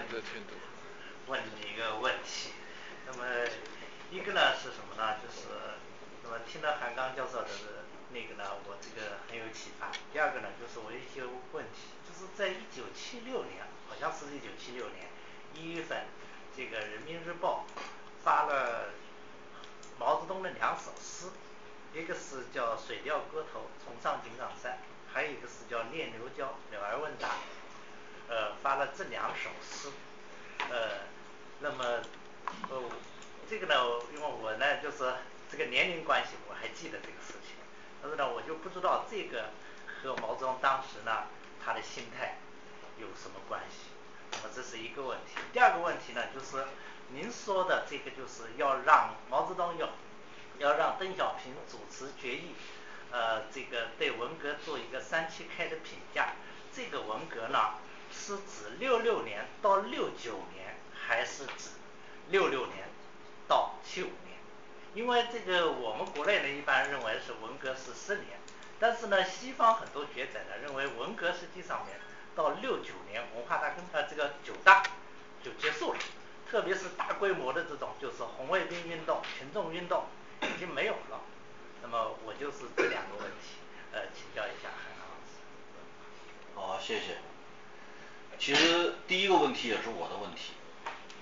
关于这两首诗啊，其实学界有很多人多次做过这个考察，因为到目前为止，关于这两首诗为什么会在一九七六年的元旦发表，没有任何来自毛泽东的只言片语。当然，这两首诗发表一定是经过他同意的，所以我们没法判断。当然，既然是毛同意的，那我们也可以做一些推论。我个人的推论是这样的，就是其实一九七五年的十月到一九七六年年初，毛泽东总体的一个心态啊，当然一方面他是感到受刺激，他甚至有一些这个怎么说呢，有一些有一些悲观吧，就是我前面谈到的那些老干部被他解放以后，他没有想到他们仍然对文化大革命不满，那。这么多年的文革，并没有把他们对文革的认识改变过来。但另一方面呢，他又一直想帮，他还是希望想通过打招呼，通过党内的会议，让他们改变他们对文革的看法。所以你看，他一直不不不把这个邓小平啊一棍子把他打下去。到什么时候开始心情变得悲观？在我看来，主要是到了这个周恩来去世以后，这个时候因为周延不在了，啊，我顺便说一下，其实毛对周，呃，我始终认为是是这个，我我用这个五个字叫做信周，用周不信周，这个等会儿再说。那么所以到这个时候，毛泽东，呃，而且邓呢又多次提出要辞去他所这个主持工作的这个责任，啊，这个时候毛泽东显然是更悲观了。所以为什么我我判断大概是周恩来去世到毛泽东提议华国锋来主持工作这个期间就在这儿。所以那两篇那两首诗的发表，大概毛还有某种期望在，啊，这是当时我的推论啊，这是第一个问题。第二个，西方的这样一个两个文革的这样一个界定，第一个毛肯定不知道，在毛看来就是只有一个文。所以一九七五年的八月二十号，他在武汉跟李先念谈话的时候，他是这么说的。说无产阶级文化大革命已经八年，现在以安定团结为好。从毛泽东这个表述我们可以看出来，毛泽东是把它看作一个整体。毛泽东本人从来没有把文化大革命化作六六年到六九年和七零年到七五年。我就是刚好有一个，就是这个里面，就是因为他后面已经解放了这些。那那里里面你不是提到解放了一大批人，所以呢，他这个这个呢包不包括他就是这个解放的这些事情呢？所以这个里面就是这个问题，就是说这里面有一个矛盾，他究竟要做决议要做到的哪儿？是要做到顶七五年，还是要做到顶六九年，还是要做到顶林彪死了呃以前，还是林彪死了以后？就是这么一个那个，哎，我我就是呃。这样一个想法。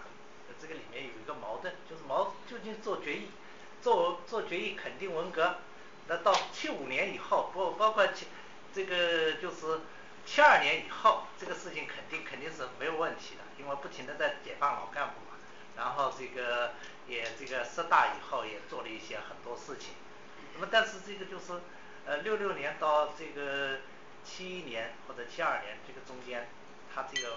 这个两个评价，就是从逻辑上面来讲，他这个做的事情，他做工作的重点也是不一样的，我是这个意思。嗯，我们可以继续 猜吧，继续推论吧。这个请其他的老师和同学这个呃提问。呃，韩刚老师，我有个问题想问一下，是呃，因为香港中文大学出的那个《中华人民共和国国史第八卷》对。呃，毛泽东和华国锋等人一次谈话，当然他们时间上因为也没有考证，还是认为是六月份。但是他提出了一说，呃，就是毛泽东谈话的对象基本上都是些文革就是开始掌权的人。然后呃，他们提出的一个说法就是说，是不是说从谈话对象来看，当时毛泽东的话还是更加信任那些就是文革起来，就是他扶植起来那批人，而对老干部基本上是呃一种很。不信任态度，因为谈话中是没有老干部，叶剑英的话应该也是从别人那里听得来的，呃，所以我想问一下，就是韩刚老师这个问题怎么看？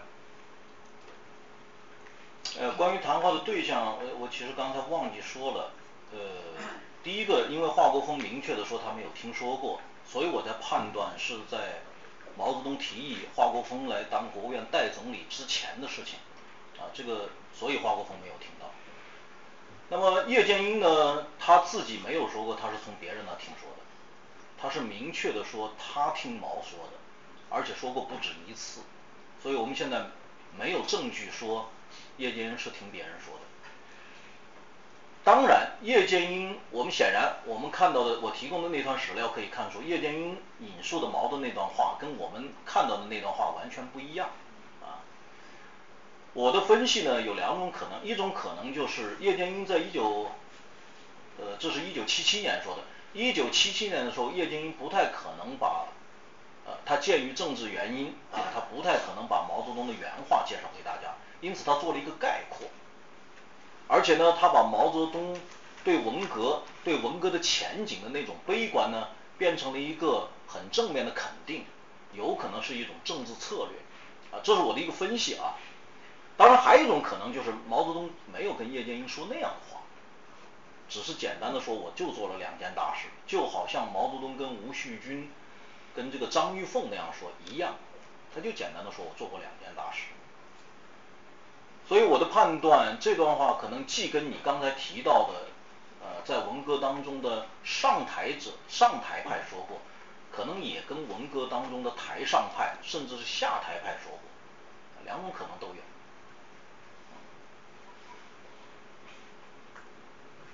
那个韩教授您好，我问一个问题啊，是这样，就是因为今天这个题目，其实我觉得这个情况非常像这个呃一九七六年毛泽东他的一个思想世界，或者说一个心路历程这么一个。就其实在这个最后七五七六年的时候，其实非常呃呃我非常吸引我的一点就是毛和邓两个人之间的一个博弈，就是包括邓他当时就是他拒绝做这个文革的这么一个评价，然后对文革作为评价等等。然后就是呃老师您能不能从一个就是呃进入到他们的角色里面讲，就是当时两个人的心理世界是怎么样？就是因为邓小平在复出的时候，他包括写那封信，他是明确说他不会翻案等等这些东西，但为什么在七五年的时候，他敢顶着那么大的压力和风险，然后就是拒绝做这个然后后面为什么毛泽东又在最后的时候也还是给邓保留了一个党籍，然后没有对他彻底的这样从某种程度上打翻在地。对，今天很大程度上我们是猜谜语，呃，因为毛泽东内心世界是什么，我也不知道，毛主席也没跟我说，我怎么知道？那么邓也如此啊。我我对这个邓在七五年做过一点梳理，其实邓在七五年，呃，他主要不是跟毛博弈，主要还是跟这个文革激进派博弈。当时有三派，这是我的一个界定啊。一派就是叫做这个元老派，那邓为代表；一派呢是温和派，以华国锋为代表；还一派嘛就是激进派，以江为代表。一九七五年的这样一个格局里面，显然毛一开始啊是倚重元老派的。为什么？其实又要分析毛的心态了。我们看一九七四年下半年，毛的心态已然是一种非常疲惫的心态。甚至对文化大革命也开始有了一点这个，甚至有某种厌倦。你看他为什么这么说？八月二十号，他说文化大革命都搞八年了，还是安定团结为好。然后他十一月六号跟李先念谈话，又说还是要把国民经济搞上去。已然就是，我们甚至有种推断，说毛泽东有可能，如果没有其他的因素的话，他有可能会慢慢把文革结束。也未也未知这个也未必不可能啊。毛一个特点就是，他的错误只能他自己纠正，别人不能干预，别人一纠正就麻烦了。所以呢，一九七五年他显然把他关注的重点放在了邓身上。一个最重要的标志就是五月三号的政治局会议。五月三号这天晚上，毛泽东一生当中最后一次主持政治局会议，支持了邓。批评了江，批评了张春桥，四人帮的概念就是这次会上第一次提的。邓呢，坦率的说，一开始邓啊，实际上是带着一种相对谨慎的心理参与高层政治的，因为邓在一九七三年之前呢，只是恢复了一个国务院副总理，他没有进入决策层。七三年底呢，他开始进入决策层，但他还是这个。带有这个文革以后复出试水的这个特点啊，慢慢的参与。他对于文革激进派啊，并不是剑拔弩张的啊。但是到了七五年的时候，由于这次政治局会议以后啊，邓的心里显然变得乐观了。我这里有两个没有公开的材料，第一个就是粉碎四人帮以后，邓颖超在全国人大常委会上的一个发言。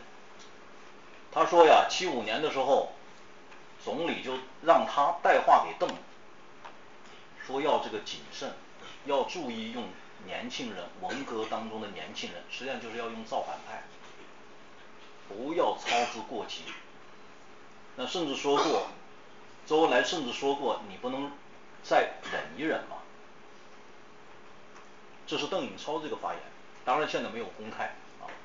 还有一个是我自己看亲身看到的一个材料，就邓在一九七七年五月份跟国务院政治研究室的几个负责人谈话，说过一句这样的话，他说现在看起来七五年我过于乐观了，也就是说，当毛支持邓以后啊，邓有一个误判，他认为这一轮的博弈啊，毛肯定是会始终站在他这一边。所以到七月份、八月份、九月份，他们跟文革激进派的博弈越来越白热化。但是邓没有想到，其实毛从七零年呃七二年开始啊，他是用了一个平衡的这个这个这个策略，就是用三派而不是用两派。你看林彪事件发生之前，毛在高层的政治运作是两派，一个是军人集团，一个是文人秀才集团。一个笔杆子，一个枪杆子，最后的结果是什么呢？最后的结果当然是支持了笔杆子，把枪杆子压下去了，所以出了个林彪事件。从逻辑上说，啊，我们会觉得林彪事件以后他肯定要用笔杆子，但你注意没有？恰好事情不是这样。林彪事件以后，他开始重新启用元老派，同时启用温和派。他就把地方的王洪文、季登奎、华国锋调到了这个北京。相反，原来在临江两个势力博弈过程当中占上风的笔杆子，在林彪事件以后没有继续上升。其实这是毛开始改变他对中央高层的这个控制的策略了，他变成三派了。哎，这样一种格局一直延续到一九七五年。这一点邓没有看到，为什么呢？毛对三派要始终保持一个大体平衡。大概临江两派的这个博弈啊，让他让他得到了一个教训，就是不能一派压过另外一派。但是这一轮邓的势头太强劲，从这个角度说啊，所以在中共党内，我认为最了解毛的还真不是邓，最了解毛的是林和周。当然，我要还要回答你那个问题。但是毛泽东在党内最喜欢的也是两个人，一个林，一个邓。啊，毛泽东始终把邓看作是自己的人。你看，七二年的那个批示，毛泽东怎么说？说他是毛派的头子。毛这个人有个特点，既报恩又记仇。三零年代的中央苏区的这一轮路线斗争的时候，因为邓站在他的这一派，这三十来年呃不，这三四十年他始终不忘记。当然，邓也是一个非常能干的人，而且邓在很多行事风格上跟毛太相像了，这也是毛喜欢他的原因，所以他不开除他。当然，这是我的判断。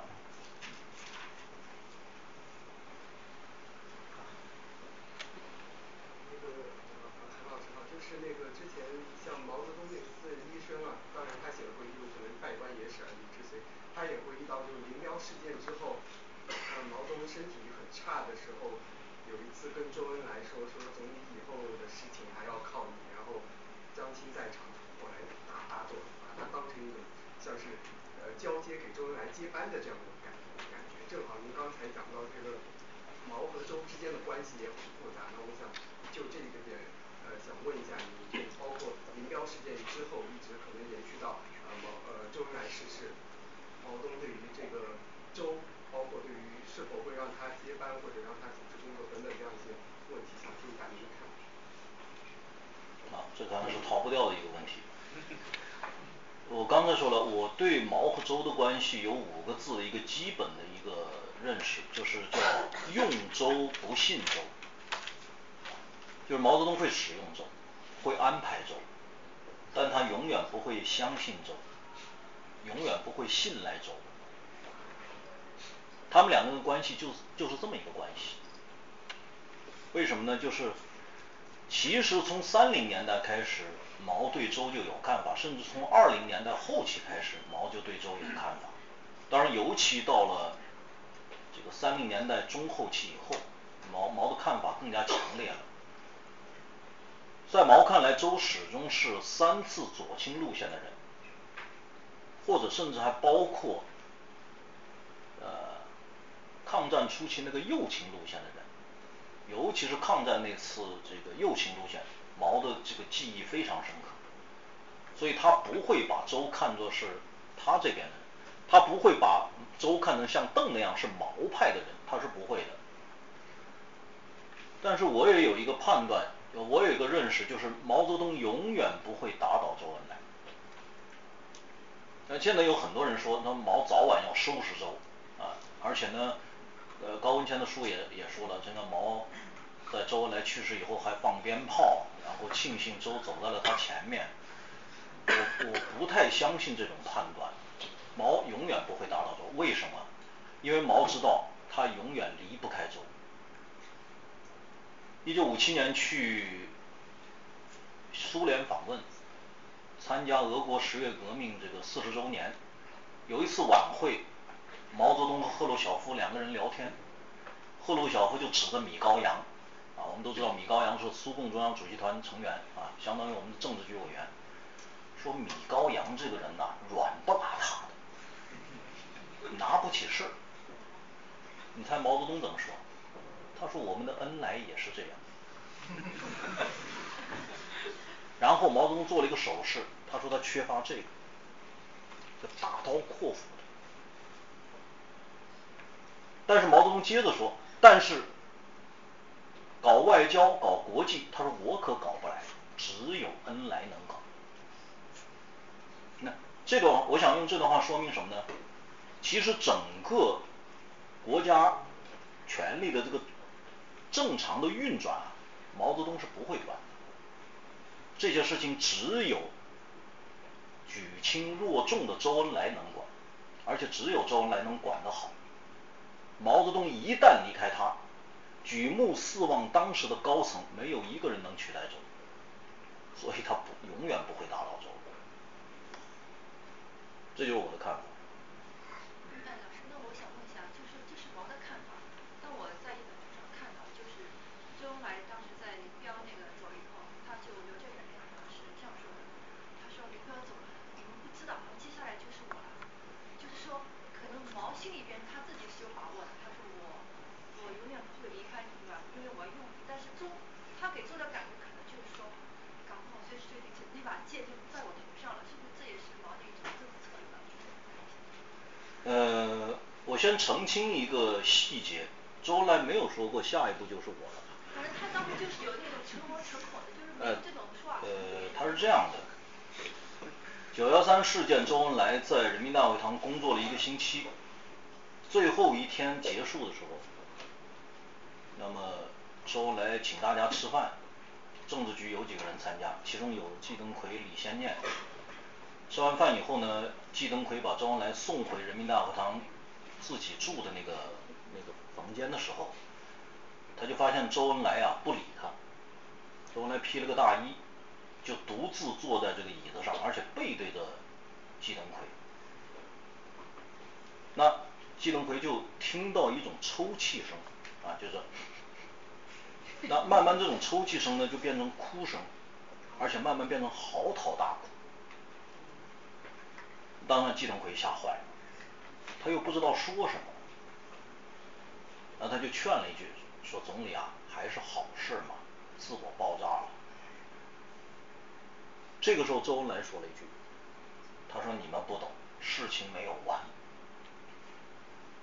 这是中央文献研究室访问季登奎的时候，季登奎的自述，这也是周恩来大哭唯一的一个文献资料，啊，文本资料记录下来的文本资料，所以他没有说下一步就是我了，我估计周恩来也不会这么说，他对季登奎绝不敢这么说，啊，当然这叫分析周恩来为什么哭。那周恩来的子女说周恩来哭党，啊，因为你看林彪这样一个党内的接班人自我爆炸，多丢脸呐，在全世界面前怎么交代呀？所以他哭党。季登奎怎么解读呢？季登奎也这么解读，他也不知道周恩来哭什么。季登奎的解读我觉得比较合理，他说他哭自己，周恩来哭自己，为什么呢？季登奎分析，因为他知道中共中央政治局常委这个时候只剩下了三个人，九届中央政治局常委一共五个人，排名是这么排的：毛、林、周、陈、康。陈伯达在九届二中全会以后已经被打倒了，关起来了。林彪这个时候摔死了。那么下一步谁来主持日常工作呢？周恩来很清楚，非周莫属。但是周恩来这一辈子最不愿意做的是第二把手，所以周恩来就苦自己了，因为第二把手是没有好下场。当然这是季登奎的分析，我呢由此分析，可能还哭林，因为实际上周林关系非常好，他们不仅是师生关系，而且在很多。自从文革以来，在很多问题上，两个人的看法和主张常常是惊人的一致。原来林彪在对江，甚至对毛还有一个制约的力量，现在林这一柱塌了，周就要孤军作战，所以他他伤心呐，他他今后怎么办？这可能是周恩来哭的又一个原因。当然这也是我猜的啊。啊好，时间关系啊，这个我在想的话，我们以后还会有机会再请韩刚教授来这个做讲座。那么今天呢，就讲座就到此结束。我们这个啊热烈这个就是。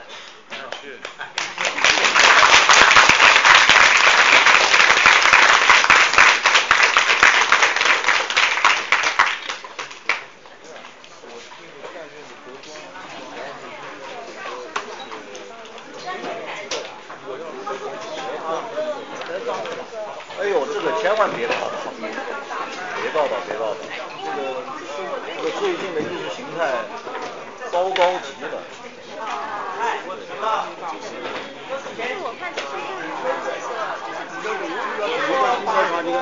从头追到尾，从中港八刚接接通了，过不起来了，不能去了。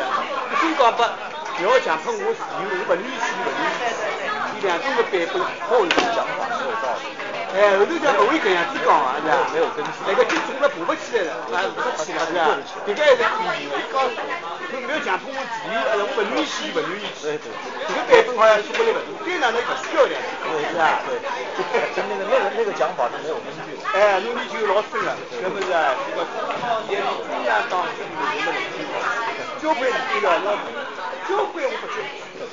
中央，阿拉搿国家乱就乱就多，光是现在是不清爽，就会光知道。啊，你比方讲中国大陆女，这个王文广的文章，是吧？报出来，侪没人晓得的。中国文章哪能好报出来呢？哎，属于乱了中央。我们这个呃吃点。哎，您稍等，稍等，稍等。这是对于政治的幕后思想和想设但是我觉得关于他那段时间的心理状态和身体状况，其实好像没有什么关系。也很敏感，现在只要涉及到毛，现在的宣传部门都都很敏感。我认为你。通过了，因为我们自己其实内部也会审核的。是，我现在是特怕那个媒体。心态焦虑。不是，其实其实我也担心对你们也会带来一些影响。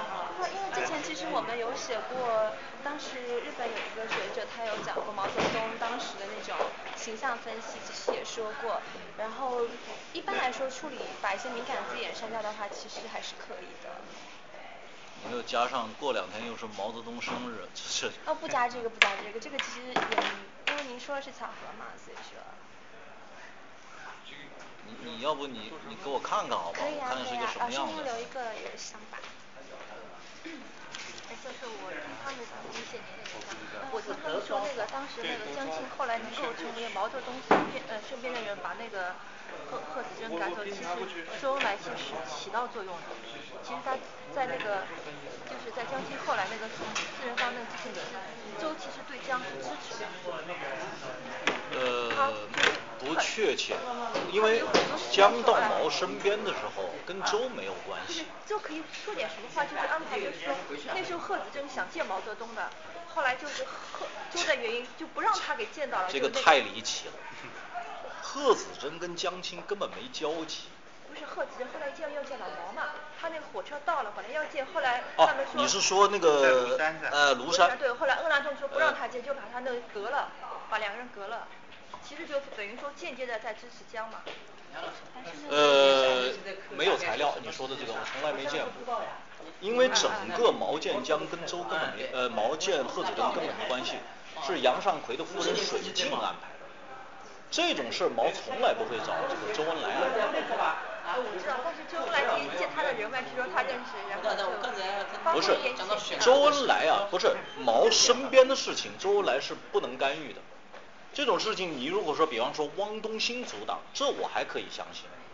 周恩来从来不敢干预一组的事情，常委啊叫一二三四五六七组，一组的事情是毛组，周恩来肯定不干预的，除非毛让他干预，他可以干预。你要说汪东兴说，比方说呃贺子珍上山了，那么江青不要来，那有可能。实际上呢是江青当时听到了一点风声。我的分析是，可能有人江青比较关系比较好的人给他透了信息，所以江青马上就从山下这个赶到了山上。他还是他虽然没有见到，但是他这个事跟毛大闹了一场，也也也不是说这个谁能阻止得了的。那到后来他们说，周周跟周其实是也是很有策略的一个人，所以这个我也白说了，肯定是已经不说了。后来不是当时那个老毛还是什么姓姜的。后来他们说有一本书叫什么什么红？都女皇。他说这东西完全是周搞出来的，然后毛看这书就对对江大发雷霆，他们就是完全就是一周一手在策划的。他说我根本就没说过那话，完全是周在策划。这完全不可信，你知道洪都女皇什么时候说的吗？七四年。不是洪都女皇到现在为止，这也是个谜。洪都女皇到现在为止没有找到她的本这个原著。据说是一九七二年香港一个三流作家写的，跟后面那个维特科的那个江青同志，就康瑞的江青，完全两码事。江青同志是一九七七年出版的，毛泽东早已经不在了。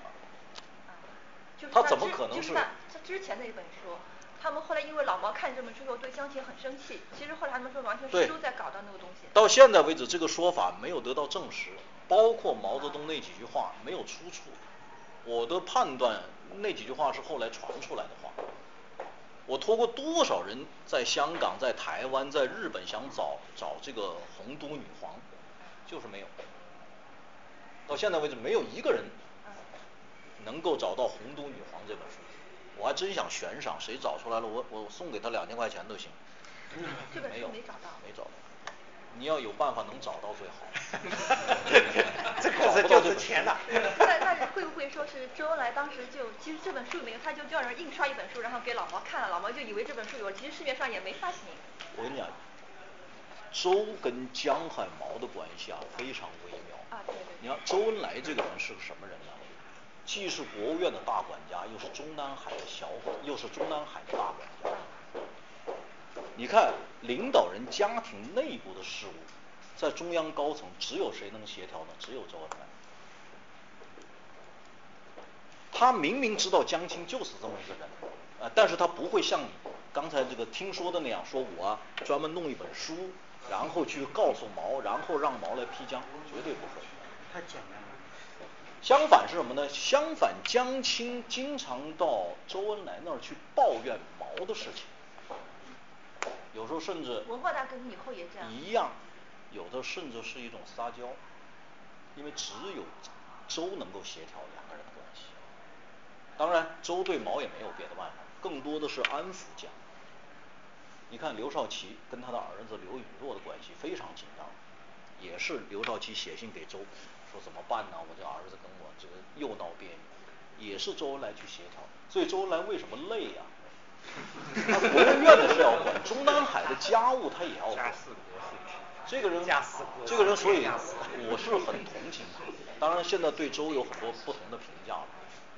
他一他一辈子其实是累死的。他用不着，你想他跟江他跟江的关系还真是有时候非常好的关系。他很多情况下他为什么是是那个时候是解放以前那个有时候还是不解包括四九年以后更重要啊，因为他跟毛的关系主要是四九年以后五五年开始两个人分居。毛就毛就说吃都吃不到一块，更不用说住到一块儿。那这种关系协调起来谁来协调？是周来协调。所以那时候有句话说，周老跟你说，你们不要把那个女孩送到那个毛毛那里去，所以那时候那不是周说的，那是彭德怀说的。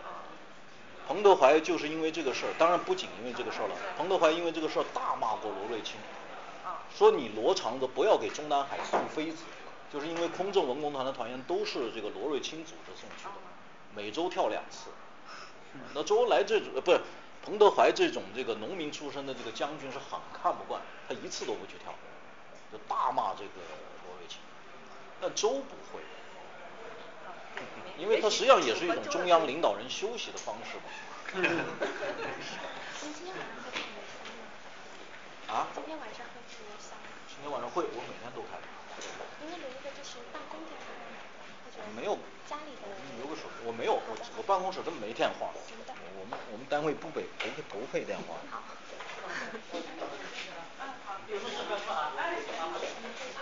写完发到您邮箱之后打电话给您好吗？谢谢老师。是。好了。